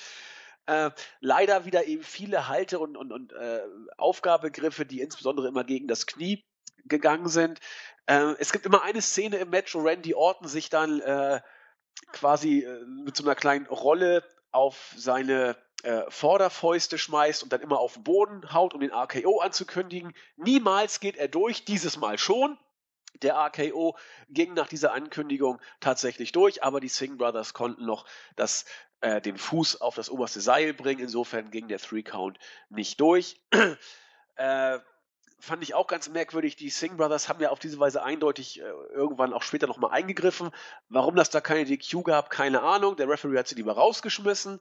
Auch Randy hat ja gebettelt, bitte, bitte jetzt keine DQ. Na gut, kann man offensichtlich sich aus, ob man dann DQ machen will oder sie des Feldes verweisen. Ist ja auch egal. Die Singh Brothers sind aber nicht weggegangen, sondern haben gesagt, ach, wir greifen mal lieber Cowboy Bob Orton an. Äh, das sah auch ganz putzig aus. Randy kam dann raus und hat die beiden nach allen Regeln der Kunst zerschmettert. Äh, RKO on the Concrete, RKO durch den Kommentatorentisch. Er hat sie wieder vorher durch die Luft geworfen. Das sah diesmal deutlich safer geworkt aus, als äh, das schon einmal war, wo sich Randy Orton ein bisschen gekeift hat. Ja, aber nachdem Randy auf diese Weise dann die beiden äh, Schmeißfliegen, die ich finde großartig das Ganze gemacht haben, wieder platt gemacht hatte, kam er in den Ring, da wartete Jinder, hat dann seinen komischen Koloss wieder angesetzt und genau das gleiche Ende wie beim ersten Aufeinandertreffen. Hat auch diesmal funktioniert. Der Three-Count ging durch. Alles soweit so vorhersehbar. Das Match war, ich fand es jetzt nicht toll, ich fand es jetzt auch nicht kacke. Ich habe zwei, drei Viertel gegeben. Dave Meltzer war begeistert, hat, glaube ich, dreieinhalb Sterne gegeben. Keine Nein, Ahnung. begeistert war ich überhaupt nicht. Ah, dreieinhalb Sterne ist auch ein Brett, meine Güte. Ja, nee, aber nicht für, also das, das ist äh, das ist zu krass. Also, ähm, ich fand das Match unglaublich langweilig und äh, hat für mich auch dann nochmal einfach bestätigt, warum Jinder Mahal einfach nicht WWE-Champion sein sollte. Also, wie gesagt, es freut mich für ihn persönlich, dass er da irgendwie sein Glück findet, aber ähm, nee, äh, das war ein grausiges Match und das Finish war lustig. Äh, ich fand auch gut, wie die ganzen Legenden dann so ein wenig entrüstet, aber äh, nach dem Motto, nee, wir greifen da jetzt nicht ein. Äh, Gerade Ric Flair ist auch so ein bisschen so, ja, saß dann da. Ähm, und äh, wusste dann nicht mit sich was äh, anzufangen. Aber äh, ansonsten, also so hat man das ganz in Ordnung gelöst. Auch hier wieder nicht clean, aber hier hat's, fand ich, hat es Sinn gemacht, ähm, um dann die Fehde zu strecken. Und ich finde auch die Idee, dass man da hier äh, so ein Punjabi äh, Prison Match tatsächlich nochmal bringen will, ganz nett. Ähm, äh, aber das Match selber war auch grausig. Also würde da, also, keine Ahnung, zweieinhalb Sterne geben. Das wird dann, ja, ich habe zwei, drei Viertel, genau. Das wird dann ja bedeuten, was haben wir denn noch äh, beim SmackDown-Brand vor dem SummerSlam? Einer kommt noch nächstes Mal. Was ist denn das? Ist Battleground? Ich habe keine Ahnung, welcher als nächstes kommt. Ähm, also Raw ist Great Balls of Fire. Ich meine genau. Battleground, ja. Ich glaube, es war Battleground. So, dann wird man da jetzt ja Randy Orton zum dritten Mal irgendwie screwen, denke ich mal, weil beim SummerSlam steht ja schon John Cena in den Startlöchern, was man so munkeln hört, um äh, American Pride wiederherzustellen. Aber ich, gut, du kannst dieses Match jetzt nur noch durch ein Stipulation-Match versuchen hinzubiegen. Und das letzte, oder Gimmick-Match, und das letzte Gimmick-Match, das wir von Randy Orton gesehen haben, war das House of Horrors-Match. Und das war scheiße. Insofern keine Ahnung, ob das Punjabi Prison Match jetzt irgendwie noch was retten kann. Du zeigst dich ja noch relativ äh, ja, zuversichtlich. Weil, weil, weil das innovativ ist, also weil man das halt noch nicht so oft gesehen hat. Ähm, äh, heißt jetzt nicht, dass das Match besser wird, aber ich finde, es ist halt so eine gewisse, also man hier ist so stringent erzählt und äh, davon mal abgesehen, dass ich von der Feder an sich einfach überhaupt nicht begeistert bin, weil die beiden halt auch überhaupt keine Chemie haben und Mahal einfach nicht in nicht in so ein 20 Minuten Matches wirken sollte, sondern lieber wie vor noch ein paar Monaten einfach in drei Minuten gegen Sami Zayn oder sonst wen verliert oder an der Seite von Rusev irgendwie gegen irgendwelche Geeks antritt. Äh, naja. Nun gut, auf jeden Fall bei der kommenden Smackdown-Ausgabe hat sich eben auch Randy Orton nochmal zu Wort gemeldet und gesagt, so, jetzt reicht's, jetzt mache ich aber ernst. So, so irgendwie so, so, ein, so ein Interview hat er da gegeben äh, okay, es geht einfach weiter. Wer dafür noch Interesse aufbringen kann, der mag sich freuen. Und ein Punjabi Prison Match, naja, immerhin, wie du sagtest, etwas Neues. Ich werde mir auch dieses Match angucken und mal gucken. Die ersten beiden fand ich beide nicht gut, auch wenn Nein. Melzer hier voll des Lobes war. Gut waren die beiden Matches definitiv nicht, das stimmt. Auch Brisango gegen die Ascension war nicht gut. Auch, auch, interessant, wie man das quasi aufgelöst hat, dieser hinterhältige Angriff ja, geheim sehr, sehr auf Tyler Breeze und dann waren es dann die Ascension, das hat man dann nebenbei verbraten in einem lupenreinen 1,25 Sterne-Match meines Erachtens. Brisango haben gewonnen, es hat auch keinen interessiert. Auch als, äh, die, als Ascension naja. rausgekommen ist, das waren so Nullreaktionen. Also hätte man hier wenigstens irgendein spannende oder neues Team irgendwie gebracht ein bisschen Feuer gegeben, aber so war das ja extrem langweilig. Ja, kein, kein weiteren Kommentar, glaube ich, müssen nee. wir darüber verlieren. Gehen wir zum Hauptmatch. Genau, das Leitermatch der Herren. Äh, Shinsuke Nakamura, Kevin Owens, Dolph Ziggler, Sami Zayn und Baron Corbin. Habe ich jemanden vergessen? Ich weiß das gar nicht. Ich glaube, das waren sie alle, oder? Kleinen Moment. Ich, habe, sie, glaub, ich habe sie alle genannt. Ja. Warte mal, jetzt rufe ich es jetzt nochmal auf. Äh, ach ja, AJ Styles, den sollte man vielleicht Natürlich, nicht vergessen, ja, zumal er auch äh, eine überragende Performance äh, abgeliefert hat. Also, äh, ich habe schon ja zu Beginn gesagt, das Match fand ich richtig, richtig stark. Es fing zwar nicht äh, so bombig an, wie man das äh, vielleicht erwartete, aber es hat diese Qualität, die man von New Japan relativ häufig hat, dass es gegen Ende immer besser wird. Und gerade die zweite Hälfte, das Ding ging 30 Minuten, die zweite Viertelstunde fand ich, wie gesagt, richtig gut. Äh, ich weiß nicht, ob man sich mit der, bei der WWE einen Gefallen damit tut, Nakamura so zu bucken, wie man ihn derzeit buckt. Ähm, denn bevor das Match richtig losging, wurde Nakamura bei seiner Entrance von Baron Corbin angegriffen und war über weite Strecken des Matches entsprechend storyline-mäßig kampfunfähig. Das hat bei Roman Reigns beim Rumble 2016 nicht geklappt. Bei Nakamura kann man damit noch durchkommen. Als er dann wieder ins Match kam, waren die Reaktionen auch ausgesprochen gut. Aber ich meine, es ist ja eindeutig, warum man das so gebuckt hat. Äh, Nakamura hat da einen kleinen Star-Bonus, oder? Ja, ich finde es halt sehr, sehr gefährlich. Also dieses ähm, was heißt Star-Bonus? Vielleicht will man ihn auch einfach, sage ich mal, aufbauen, um ihn wirklich endgültig zum größten Star von SmackDown zu machen. Ist aber schwierig, weil er halt schon so, so over ist. Er ist einfach von den Reaktionen am, am besten und wird gefeiert wie ein wirklicher Star. Also die, wie, wie die Fans den Entrance mitgesungen haben und dann zerstört durch so eine dümmliche Attacke von Baron Corbin, äh, dann hat man ihm erstmal, sage ich mal, aus einem Match geschrieben, was, sage ich mal, mit Star Power auch auffahren muss und ähm, hat sozusagen den größten Star aus dem Match genommen es hätte schief gehen können, es ist nicht schief gegangen, weil die Reaktionen dann trotzdem nochmal großartig waren, als er wiedergekommen ist. Aber ähm, ich weiß nicht, ob das so klug ist, dass man, sag ich mal, weil man Baron Corbin für so großartig hält, dann ihn über Shinsuke Nakamura zu stellen. Ähm, anstatt einfach zu akzeptieren, dass man hier jetzt gerade, sag ich mal, einen, einen Diamanten im, im Roster hat, der einfach so unglaublich beliebt ist und ich glaube, sage ich mal, auch das Match eben, und das ist halt dann wieder auch der Sinn des Pay-Per-Views, sage ich, das Match mit seiner Qualität durchaus hätte äh, bereichern können. Äh, also auch äh, für die ganzen, äh, für die ganzen äh, Minuten, die dann das Match anhielt. Ähm, so hat man ihn halt gegen Ende. Also ich glaube, dass man ihn hier zu sehr beschützt und zu sehr irgendwie aus, aus den Geschehnissen halten möchte, was, glaube ich, sich früher oder später rächen wird. Ja, das befürchte ich eben auch, zumal wir ja gar nicht wissen, warum dieses Match jetzt in Bezug auf Nakamura so gebuckt wurde, wie es gebuckt wurde. Entweder, wie du sagtest, vielleicht weil die WWE äh, sich davon irgendetwas verspricht, vielleicht, und das ist ein, ein Gedanke, den ich ja eingebracht habe, wir wissen es ja beide nicht, es ist nur ein Gedanke, äh, weil Nakamura nun auch, wie ist er jetzt, 37, ähm, und er ist, wie gesagt, auch deswegen zur WWE gegangen, weil er sich dort einen äh, entsprechend weniger intensiven Stil verspricht, um körperlich dann nicht so viel einstecken zu müssen. Und ich glaube, was das Problem ist, und das ist halt dann irgendwie letztlich immer die gleiche Geschichte, dass die Fans halt nicht das bekommen, was sie wollen. Der größte Moment in, in dem Money in the Bank Ladder Match war, der, äh, war die Konfrontation äh, zwischen AJ Styles und äh, Shinsuke Nakamura. Die Fans sind ausgerastet, wie die beiden da an der Leiter äh, standen und dann, sage ich mal, sich im Ring begutachtet haben.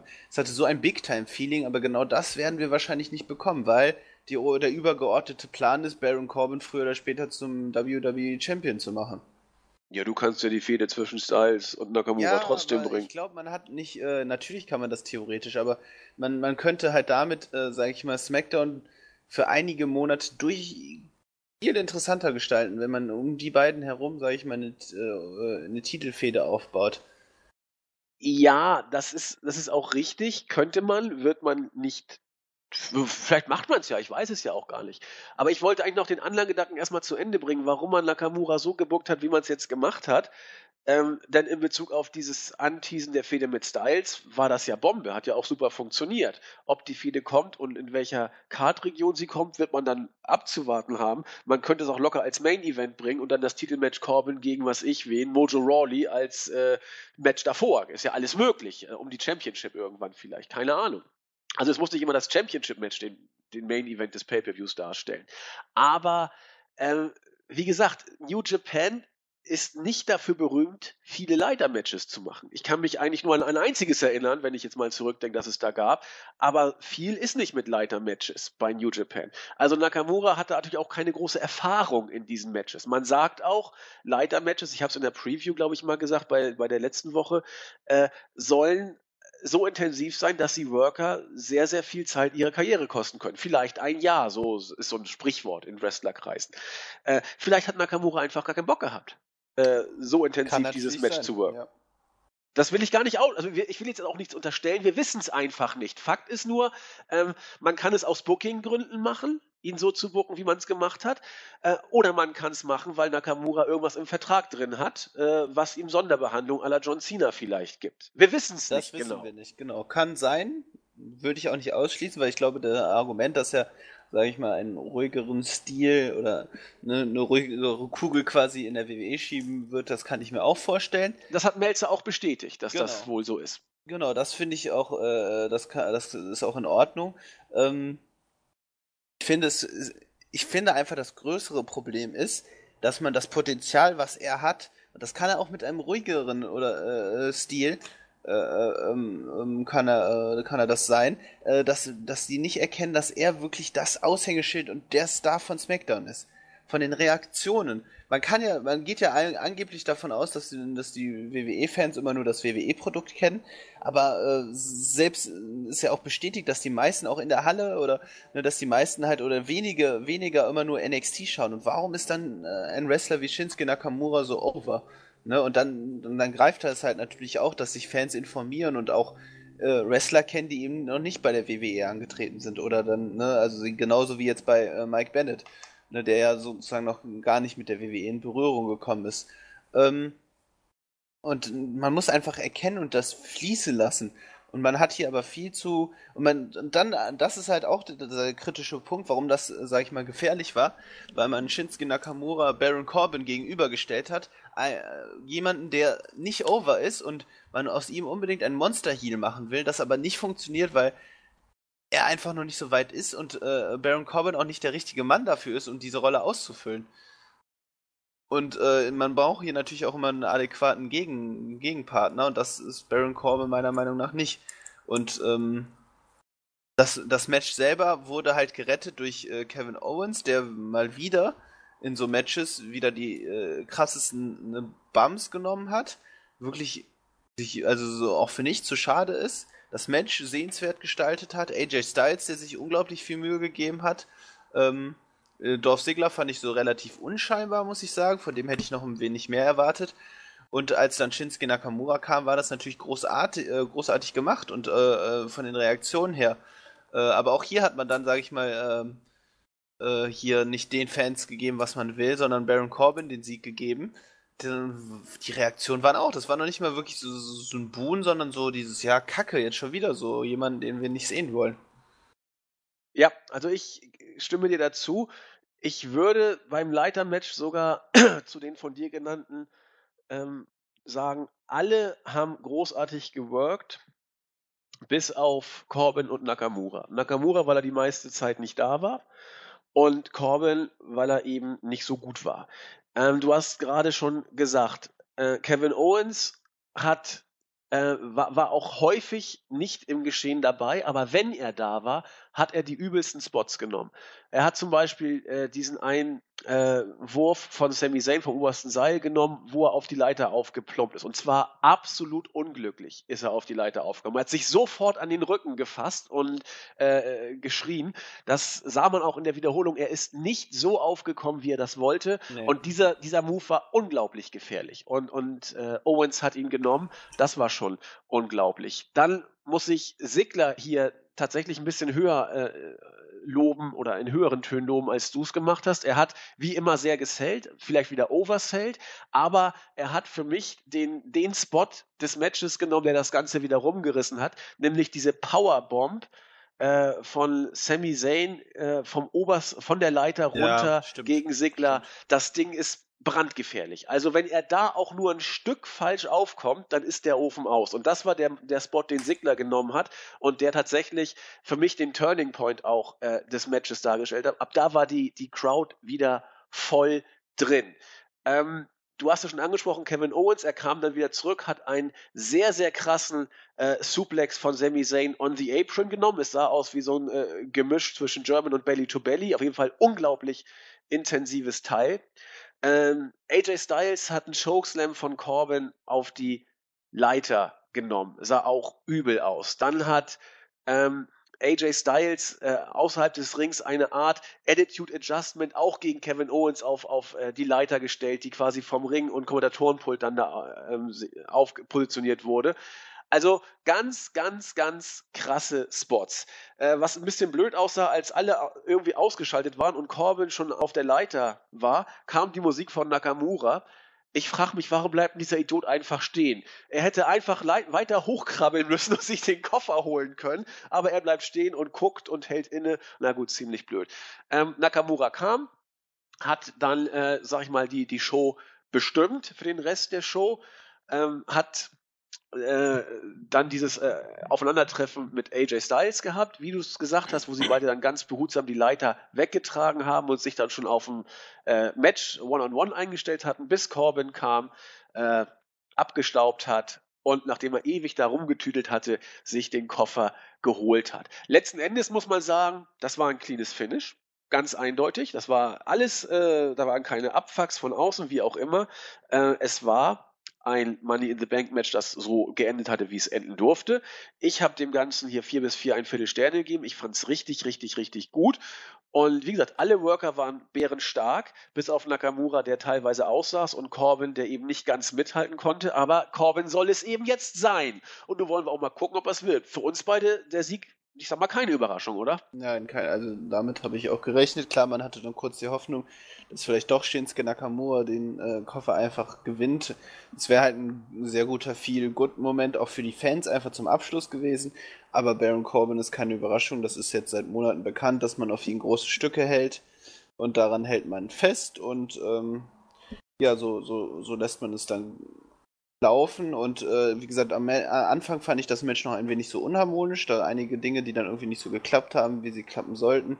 Äh, aber dann, dann wurde das Match richtig gut und ich würde auch vier, vier Sterne, vielleicht vier, ein Viertel geben, aber ähm, es war ein richtig gutes Match und ein guter Abschluss.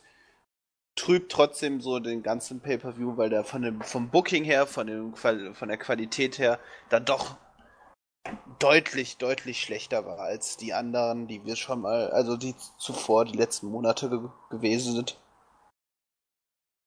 Alles klar.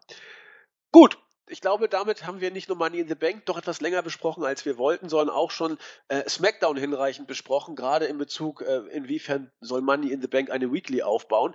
Äh, das haben wir auch entsprechend schon abgekaspert. Äh, bei SmackDown selber hat Jinder Mahal ein Non-Title-Match gegen Luke Harper bestritten, dass er wieder mal gewonnen hat, wieder mal nach Ablenkung der Singh Brothers. Das ist alles nichts Neues. Ansonsten stand eben, standen die Mädels im Vordergrund. Kevin Owens hat gegen Chad Gable äh, sein United States Championship verteidigt. All das haben wir alle schon besprochen. Hier wird quasi SmackDown aufgebaut, äh, SmackDown genutzt, um SmackDown aufzubauen. Nächste Woche kommt dann ja ein Money in the Bank Match. Früher gab es dafür Pay-per-Views, heute machen wir es in der Weekly. Wer sich da äh, irgendwie ein bisschen gefoppt fühlt, der darf das tun. Ich kann euch da nur gut verstehen, wozu soll ich mir dann ein Pay-per-View anschauen, wenn die Entscheidung doch in einer Weekly kommt. Damit sind wir durch mit Money in the Bank und SmackDown und wollen noch ein paar Minuten über Raw sprechen, bevor wir zum Ende kommen. Wir haben ja beide noch Anschlusstermine, deswegen kurz mal zu Raw. Ja, da sollte Roman Reigns eigentlich eine große Ankündigung machen.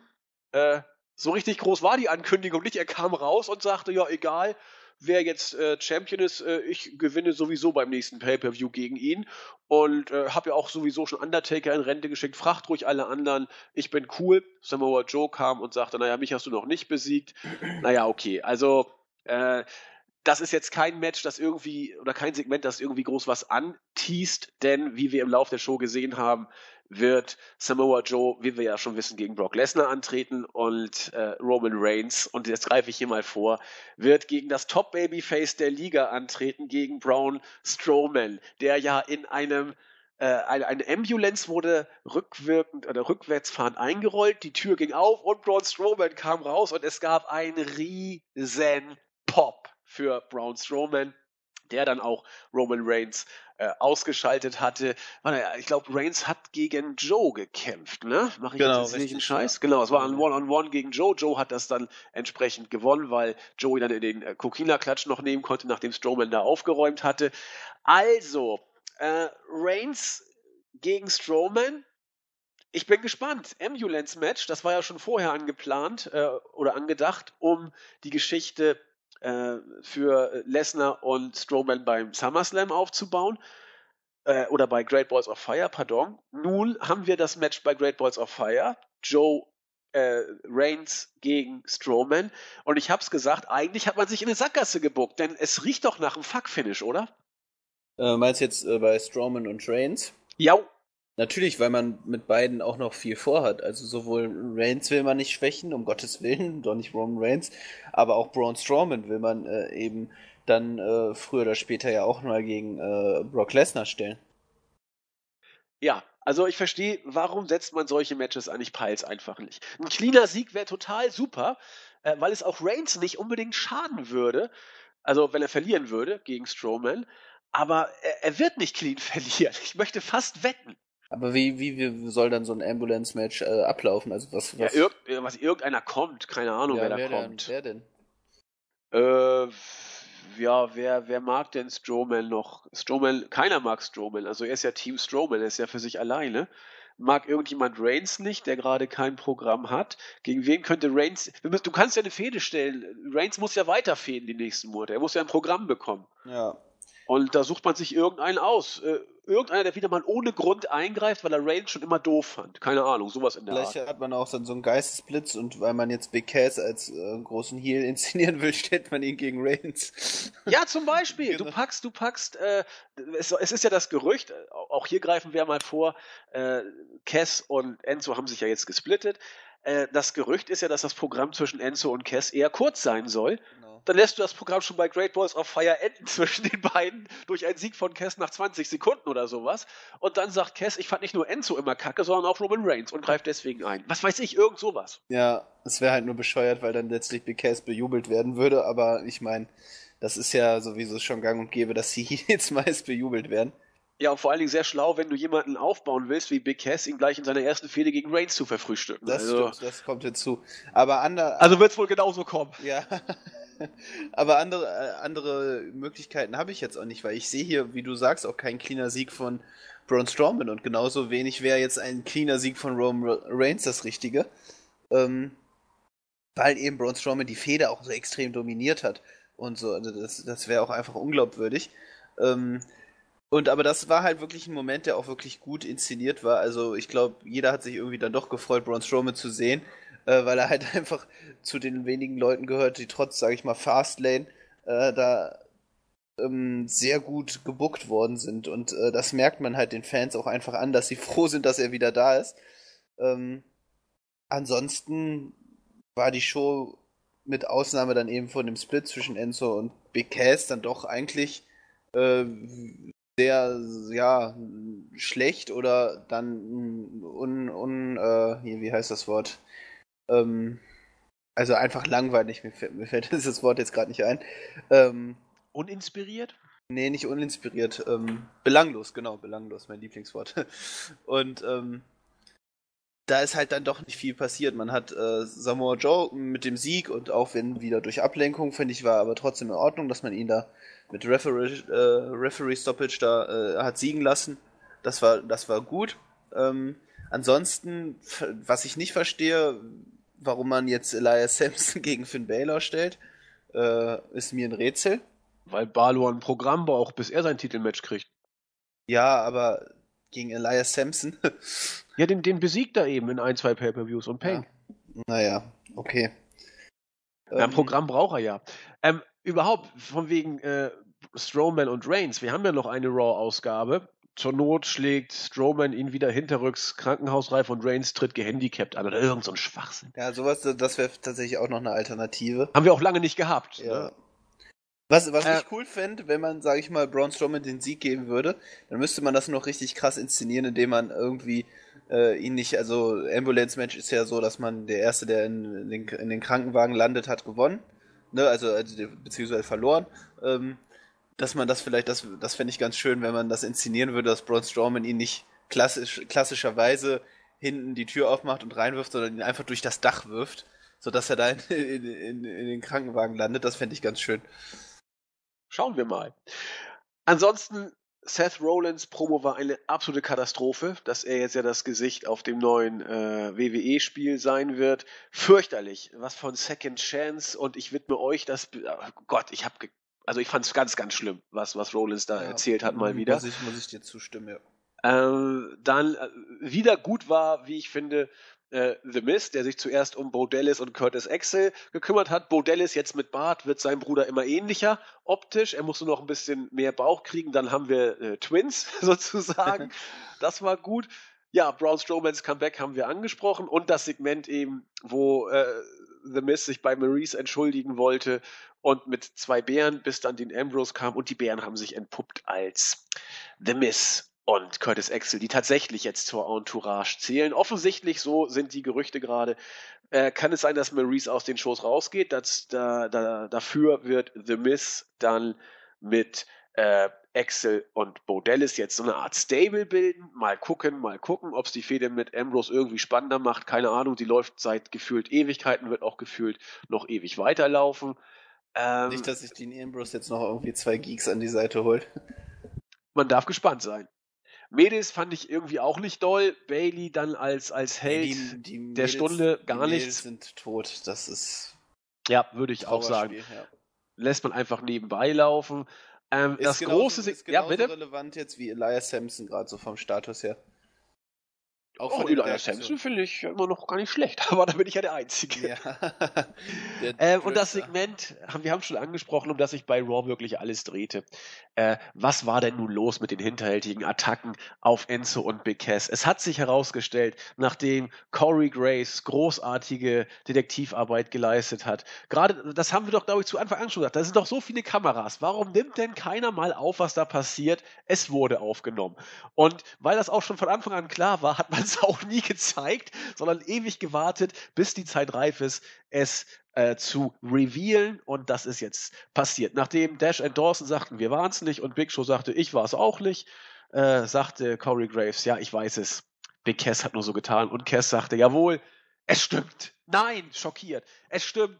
Äh, äh, ich hab's nicht mehr ausgehalten. da lief sogar eine Träne über Enzos Gesicht. Enzo, Enzo hat geheult, ja, ja. Enzo hat geweint. Und das Schlimme ist, Cass hat die Wahrheit gesagt. Er hat gesagt, Enzo war die letzten Wochen und Monate so unglaublich nervig, hat nur abgefuckte Aktionen gemacht. Da wollte ich ihm einfach in die Fresse treten, er hat mich, unten, er hat mich unten gehalten. Er hat doch recht, Enzo benimmt sich seit Monaten wie ein abgefuckter Heel.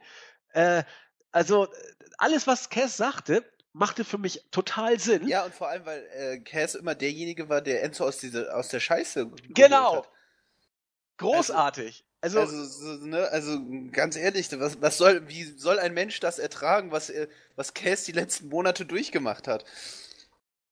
Ja, und nun soll Cass der Heel sein. Ich äh, bin mal gespannt, ob das hab, funktioniert. Ich habe eine ganz, ganz schreckliche Idee gehabt, weil wir kurz äh, darüber geredet haben, von wegen, was dann mit Enzo passiert. Ne? Äh, es wurde ja berichtet, dass man, also jetzt so, dass es für Enzo dann tatsächlich auch das Ende so sein kann, weil als Singles Wrestler wird man ihn nicht bringen. Aber ich habe da kurz die Idee gehabt, dass man ihn vielleicht in Tag Team mit Big Show steckt. Warum nicht? Aber Big Show, Big Show ist ja alles. Der kann ja Face und ja, Heel der, zugleich sein. Genau, das ist ja egal. Also ich, ich kann mir vorstellen, dass man vielleicht darüber auch irgendwie nachdenkt. Moment, äh, Cass und Big Show oder nein, Enzo nein, und Big Show? Nein, nein, Enzo. Da habe ich Cass gesagt, vielleicht habe ich auch Cass gesagt. Nee, nee, ich rede jetzt von Enzo. Das halte ich für möglich. denn als Singles Worker hat Enzo keine Chance. Und Cruiserweight wäre ein Witz. Oh, Cruiser. ah, schön. Also man kann ja Tour 5 Live, also hätte ich nicht gedacht, dass man da noch niedriger sinken kann, aber ja doch, man, wenn man Enzo in, in die Cruiserweights steckt. Nee, nee, also ich, ich bleib dabei. Pack Enzo als Manager von Big Cass von mir aus, aber, aber nicht als Singles Worker. Und Big Show und Enzo als Tag Team, meine Fresse, ist, kommst noch drauf an, ist doch eh egal. Ja, eben, dann hat man, hat er was zu tun. Naja. Genau. Das war Raw. Mal gucken. Wir haben ja noch, äh, ich glaube, eine Raw-Ausgabe bis Great Balls of Fire. Das kommt, glaube ich, erst nächste Woche, ne? Great Balls of Fire. Ja, genau. Schon, genau ja. Äh, insofern lassen wir uns mal überraschen, was da passiert. Äh, es wurde langsam besser bei Raw. Mal gucken, ob es so weitergeht. Äh, es ist immer noch das alte Lied. Es ist zu lang. Es interessiert dann auch entsprechend kaum noch ein. Aber das singen wir jede Woche. Deswegen sei es hier nur kurz angedeutet. Zumindest wurde eine Geschichte erzählt. Das Endsegment mit Big Cass und Enzo. Ich fand es nicht schlecht, durchaus. Hat auch gute Kritiken bekommen. Von daher hat die WWE hier manches vielleicht richtig gemacht. Was das äh, am langen Ende bringt, müssen wir abwarten. Ja, man konnte, man konnte ja zumindest dann, äh, sage ich mal, äh, auch was die Ratings angeht, so ich meine, wenig wieder Land gewinnen. Äh, wie hat Jens geschrieben, das beste Ergebnis seit zwei Monaten. Ähm, ich weiß nicht, also man hat hier, glaube ich, dann auch mit dieser Auflösung des, des mysteriösen Angreifers dann doch vielleicht dann auch einiges richtig gemacht. Man konnte wieder über drei Millionen Zuschauer für sich gewinnen. Äh, naja. Genau, abwarten, was abwarten als nächstes passiert. Tee trinken. Damit sind wir mit WWE durch. Einen kleinen Ausblick würde ich äh, mit Marvin euch noch geben wollen. Äh, genau genommen, ja, kommt es heute Nacht, also Freitag Nacht. Äh, wann geht es los? Um 3 Uhr, glaube ich, ist der Kickoff. Und wie gesagt, Ring of Honor, The Best in the World, wieder mit einigen Kollegen aus Japan dabei. Äh, japanischer Herkunft, diesmal wohl tatsächlich nur Kushida, der sein Ring of Honor World Television Championship Gürtel gegen Marty Skrull verteidigt. Wenn ihr bei New Japan so ein bisschen aufgepasst habt, wisst ihr, dass Kushida nicht nur das Best of Super Juniors gewonnen hat, sondern auch bei Dominion ähm, den Titel von Takahashi wieder zurück. Den, wie, wie heißt der überhaupt? Ich habe den Namen vergessen. Diesen, äh, was? Wie heißt der denn nochmal? Was, wovon äh, der Titel, den der gewonnen hat? Ja, den Kushida zurückgewonnen hat von Takahashi. GP Junior Heavyweight Championship. Junior Heavyweight ja. Championship, genau. Insofern trägt Kushida derweil gerade zwei Gürtel und deswegen spricht für mich manches dafür, dass Marty Skrull das Ding hier wohl gewinnen wird können, oder? Ja, glaube ich auch. Also einfach nur, um, wie du auch gesagt hast, dass man da, äh, sag ich mal, einen Ring of Honor Regular hat, der äh, da den Titel dann auch äh, in Amerika länger repräsentieren kann, weil Kushida ist logischerweise dann auch äh, gehört zu New Japan. Äh, kurzfristig war das vielleicht eine richtige Entscheidung, aber gerade dadurch, dass jetzt, also Marty Skrull hat ja auch durch äh, den Beitritt in den Bullet Club, da sage ich mal, an, doch nochmal ein Momentum dazu gewonnen. Äh, ich will unbedingt diesen Regenschirm auch haben. Diesen Bullet Club Regenschirm, den finde ich so großartig. Jetzt gesehen, dass der, äh, also der Original-Regenschirm, mit dem äh, äh der, äh, mit dem er, sag ich mal, Adam Cole angegriffen hatte, der wird, der steht jetzt zum Verkauf, aber der liegt schon bei 1000, 2000 Euro. Ähm, aber es wird, werden jetzt auch generell äh, ähm, Regenschirme verkauft auf Pro Wrestling Tees. Äh, 35 Dollar, vielleicht muss ich da mal zuschlagen. Hm, ich finde den Regenschirm so geil. Aber genau, Marty Skrull wird sich den Titel, glaube ich, wieder sichern. Äh, einfach nur, um dann, sag ich mal, nochmal seine Position. Ich glaube, er braucht im Moment einfach einen Titel. Match wird Bombe. Ja, das Match wird großartig, auf jeden Fall. freue ich mich auch sehr. Generell wird das äh, Best in the World, glaube ich, eine sehr, sehr gute Show, weil wir da auch eine sehr, sehr schöne Matchcard haben. Ähm, Genau, ich bin ja schon mittendrin. Also ich würde sagen, die, die drei großen Matches besprechen wir äh, ein bisschen ausführlicher. Den Rest können wir auch noch mal kurz ansprechen.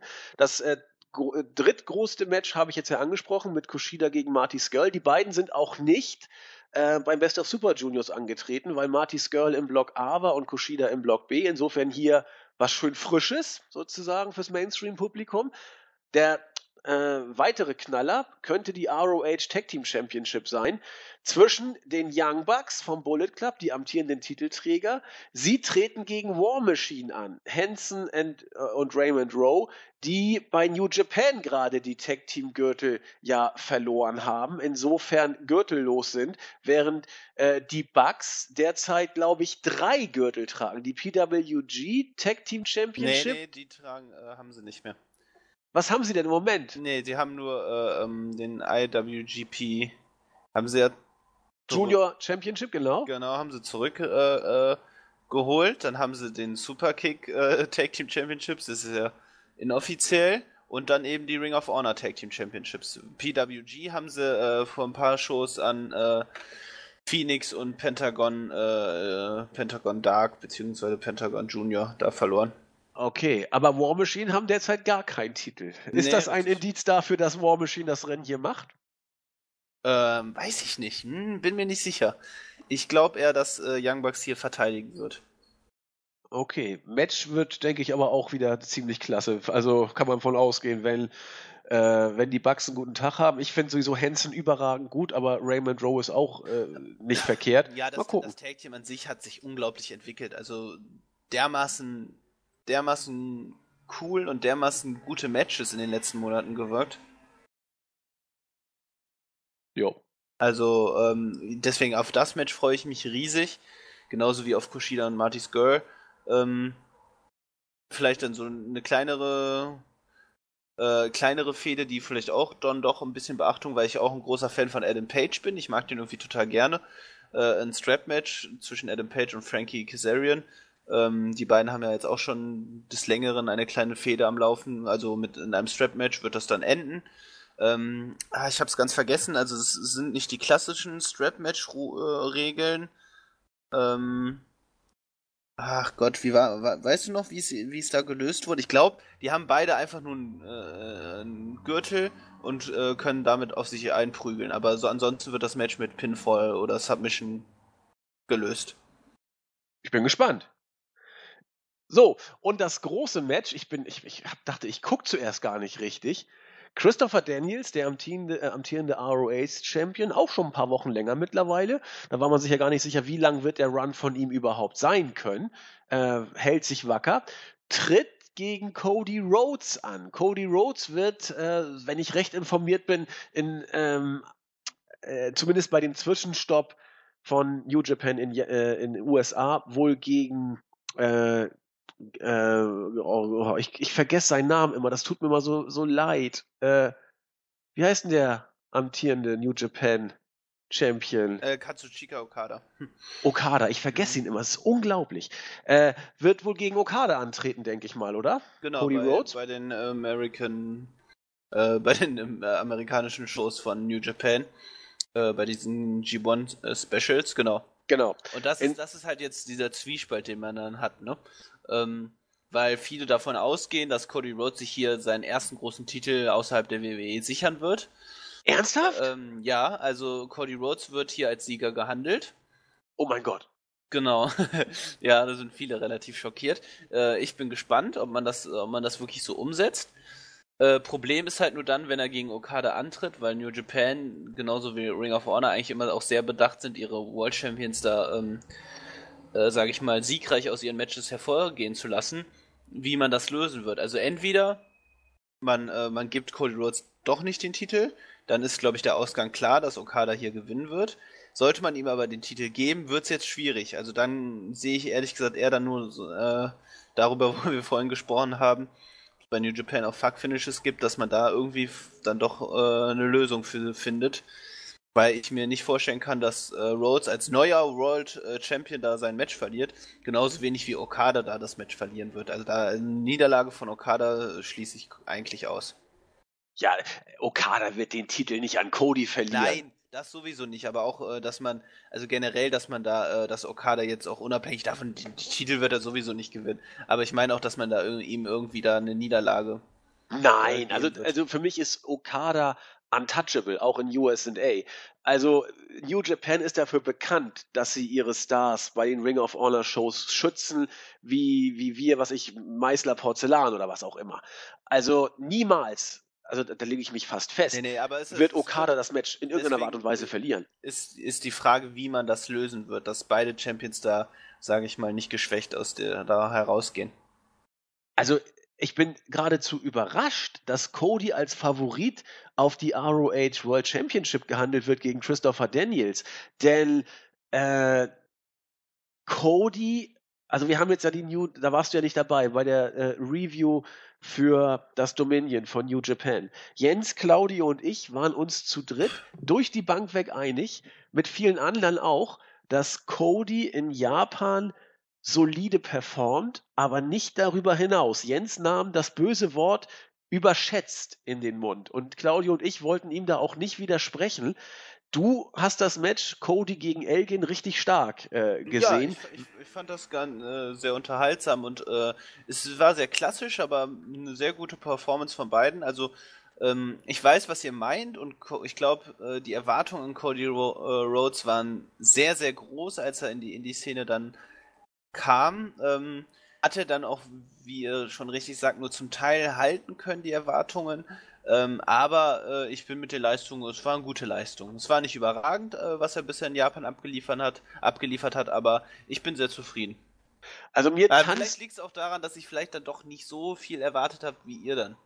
Ja, was heißt zu viel erwartet? Also Cody hat ja nun auch nicht enttäuscht, das will ich ja auch gar nicht sagen. Aber er tanzt für mich einfach auf zu vielen Hochzeiten, äh, ist zu wenig konstant bei einer dabei mischt aber überall im Titelgeschehen mit. Und damit habe ich ein gewisses Problem, weil das auch nicht den Ligen äh, wirklich äh, zur Zier reicht. Äh, Cody als ein Mann, der in der WWE eigentlich nie wirklich die, also er hat nie die großen Titel gehalten. Äh, äh, Tag Team hat er mal gehabt, IC hat er mal gehabt, aber äh, ist ja auch ein guter Worker, aber als jemand, der von der WWE weggeht, da Midcard-Titel gehalten hat und über einen großen Namen verfügt, das ist mir einfach zu einfach, da äh, in die, äh, in die Title-Shot-Region zu kommen, ohne wirklich der Liga auf einen längeren Zeitraum den Stempel aufgedrückt zu haben. Das ist das Problem, das ich bei der Geschichte habe. Und dass ich dann auch noch höre, dass er jetzt auch Favorit sein soll. Das finde ich aber, finde ich einen berechtigten Punkt. Also da hast du schon durchaus recht, dass äh, dass hier dann natürlich auch bei Ring of Honor immer die Gefahr besteht, ähm, also jetzt gerade mit Cody Rhodes, dass man hier vielleicht jetzt äh, aufgrund seines Namens dann da einen Spot gibt, den er sich so noch nicht verdient hat. Andererseits muss ich sagen, dass er seine Heel-Rolle bei Ring of Honor bisher unglaublich gut äh, gespielt hat. Äh, In Japan ja auch, er kommt ja gut genau, an, das kann man sagen. Er kommt gut an und gegen Jay Lethal hat er ein großartig, also für mich großartige Fehde und ein gutes Match bestritten. Von daher, ähm, mal sehen. Äh, Christopher Daniels bin, liebe ich auch. Ähm, ich persönlich würde ihn auch gern weiter erstmal als Champion sehen, weil ich glaube, da noch viel Potenzial hintersteckt. Äh, ist halt die Frage, ob man das jetzt wirklich dann, äh, ob man ihm wirklich den Titel geben wird oder vielleicht dann doch noch was wartet. Ja, gerade auch vor dem Hintergrund, ich meine, wie lange worked Christopher Daniels denn bei Ring of Honor und wie lange hat es gedauert, bis er seine Titelchance gekriegt hat, ja, sozusagen? Das sowieso natürlich. Ne? Also und dann gerade, gerade weil, weil, weil der Kontrast so radikal ist zwischen ihm und Cody. Ne? Ewig dabei bei Ring of Honor und dann als Zierde darf er den Titel mal halten auf der Zielgerade seiner Karriere und Cody kommt äh, mit dem silbernen Löffel ins gemachte Nest, ich kann noch mehr Plattitüden bringen, kriegt dann äh, das Titelmatch sozusagen. Und äh, Silas Young, den man da ja auch, äh, der, der ja nur auch lange und intensiv worked, was ich Dalton Castle kann man vielleicht auch noch nennen. Von mir aus auch Jay Lethal, der den Titel ja auch lange gehalten hat. Äh, die sind dann eben nicht äh, in dieser Position. Gut, Roderick Strong ist mittlerweile weg, der kommt gar nicht ja, mehr in Silas Frage. Young weiß ich nicht, ob man ihm jetzt äh, ob er da bereit ist für einen Raw World äh, Title, ne? Aber ich weiß was, grundsätzlich von deiner Argumentation, was, was du meinst. Ähm, aber ja, wenn man sich so ein bisschen anguckt, ähm, finde ich, hat man jetzt aber auch nicht so großen Spielraum für noch andere Fäden. Also. Nee, ich, ich gucke mir die Card auch an. Du hast ja auch recht. Das ist, ist ja dann auch irgendwie, was die Big Names angeht, wird es dann ja auch langsam kritisch. Ne, Adam Cole ist gegangen, Roderick Strong ist gegangen. Ja, ähm, ja. Man hat jetzt hier nicht so wirklich, Bobby Fish ist jetzt auch kein äh, Free Agent, der steht ja auch nicht auf der Karte, ich weiß gar nicht, ob er überhaupt... Kyle O'Reilly ja ähnlich. Äh, sowieso, genau, also man hat halt viele Stars verloren und dementsprechend verstehe ich, wenn man jetzt darauf zurückgreift. Cody steht bei, wo steht da eigentlich genau der Vertrag im Moment? Bei Ring of Honor oder bei, bei New Japan? Nee, bei Ring of Honor. Okay, bei Ring of Honor. In Ordnung. Dann ähm, ja gut, also ich, dann halte ich es für, für möglich, dass, dass man tatsächlich Cody den Titel gibt. Aber Ring of Honor hat gegen New Japan eben nicht anzustinken. Das heißt, es, es wäre absolut möglich, dass Cody clean gegen Okada verliert. Auch als Champion. Das kann ich mir zumindest vorstellen. Äh, um dann eben deutlich zu machen, hier New Japan, where the big boys play. Das gefällt mir sowieso nicht bei dieser Kooperation mit Ring of Honor und New Japan. Da bin ich vielleicht auch ein bisschen zu skeptisch und ich habe mir auch schon oft sagen lassen, ich sehe das zu eng ähm, oder sagen lassen müssen und ich höre mir das auch an und da ist auch was dran, weil ich dafür beide Ligen zu wenig kenne. Aber es wirkt auf mich immer so, dass zumindest in USA von der Zusammenarbeit New Japan doch deutlich mehr hat als Ring of Honor, weil New Japan fasst Fuß, New Japan Stars werden geschützt und naja, okay. Aber die Show wird, glaube ich, trotzdem, also äh, ja, zumindest sehenswert bis noch mehr. Ja, also glaube ich auch. Also da kann man sich auf jeden Fall drauf freuen. Alles klar. Marvin, hast du noch was äh, zu ergänzen? Genau. Oder willst du noch ein bisschen was hervorheben an Matches? Nee, an, also zu Ring of Honor habe ich so jetzt eigentlich nichts mehr zu sagen. Also kann sich die Karte mal im Forum angucken. Äh, ist auf jeden Fall sehenswert. Genauso, äh, also doch, schaut mal rein. Ich glaube, da wird auch jeder auf seine Kosten kommen. In diesem Sinne. Ähm, Jetzt können wir gucken, ob wir noch über Glow sprechen wollen oder ob wir das verschieben wollen. Ist ja nee, zeitlich doch schon weit fortgeschritten. Ja, machen wir das noch kurz. Äh, ist ja auch nicht viel. Ähm, ich weiß nicht, ob das äh, hatten wir auch mal im Indie Newsblog kurz berichtet, als das bestätigt wurde, aber Netflix äh, äh hat sich ja ähm, einer sehr äh, die Produktion einer Serie übernommen, die halt dann auch äh, mehr oder weniger mit Wrestling zu tun hat, eben über Glow, das ist äh, George's äh, Ladies of Wrestling war in den 80ern eine relativ große Wrestling-Promotion. 1986 äh, begann die Ausstrahlung. Ähm, es geht eigentlich letztlich um eine rein, reine Frauenliga, die mit, äh, sage ich mal, skurrilen Charakteren und äh, äh Comedy äh, äh, überzeugen wollte und eben auch starken Frauen, die im Ring dann antreten. Hauptsächlich sind da äh, äh, Model, Schauspieler und äh, Stunt-Women angetreten, die halt dann eben die Hoffnung hatten, dadurch Fuß zu fassen in, in, ihrem jeweiligen Business. Ähm, was erwähnenswert ist, dass die Liga damals äh, äh, einen Trainer hatte, eben, ähm, durch seinen Namen, genau, Mando Guerrero, eben der Bruder von Chavo Guerrero und Eddie Guerrero. Ähm, so, ähm, sorry. Und ähm, genau, da geht's halt, und diese Serie wurde jetzt eben, äh, genau, diese Serie, diese Wrestling-Show wurde eben jetzt von Netflix verfilmt, ist heute äh, ähm, online gestellt worden, also am Freitag, den 23. Bei der Premiere, glaube ich, in LA war das. Ähm, gestern oder vorgestern waren auch einige Wrestler wie Joey Ryan oder John Morrison anwesend. Ähm, Genau, also kann man für Wrestling-Interessierte, glaube ich, ist das ganz interessant. Ähm, ich selber habe jetzt noch nicht reingeschaut, deswegen kann ich jetzt noch nichts über die Serie an sich sagen aber vielleicht ganz spannend mal zu sehen, weil äh, Glow eben auch in den 80ern wirklich eine äh, doch ein wichtiger Teil auch ähm, Teil der, der, der Wrestling-Welt äh, war. Eben auch gerade äh, in Sachen, was äh, Frauen angeht und ähm, Frauenwrestling, weil viele zu der Zeit auch noch äh, der Meinung war, eben, dass äh, Frauenwrestling eben nicht äh, ein selbstständiges Produkt sein kann äh, oder eben ein Produkt, was, äh, ähm, was beißt zieht. Von daher glaube ich, ähm, glaube ich, äh, ist das eine sehr, sehr schöne, auch gerade um die, die 80er nochmal so ein bisschen aufzuleben, glaube ich, eine ganz spannende Geschichte. Wunderbar. Haben wir Glow auch nochmal kurz äh, erwähnt, uns zu seinem Recht kommen lassen. Also wenn ihr Zeit habt oder es hinkriegt, Netflix, schaut mal rein. Ich habe es nicht, kann entsprechend nicht reingucken. Aber ich finde das eigentlich ganz interessant, das nochmal hinzupacken. Ne? Genau. Gut, Marvin, sind wir durch für heute? Genau, wir sind durch dann wollen wir mal gucken, ob wir das möglichst schnell noch hinkriegen, weil wäre doch schon gut, wenn es noch ein, zwei, drei, vier Stunden vielleicht vor dem Ring of Honor Pay-Per-View kommt. das wäre nicht schlecht. Wäre es ja witzlos. Okay, habt ein schönes Wochenende. Wir sind raus und wünschen euch alles Gute. Tschüss. Genau, schönes Wochenende. Tschüss.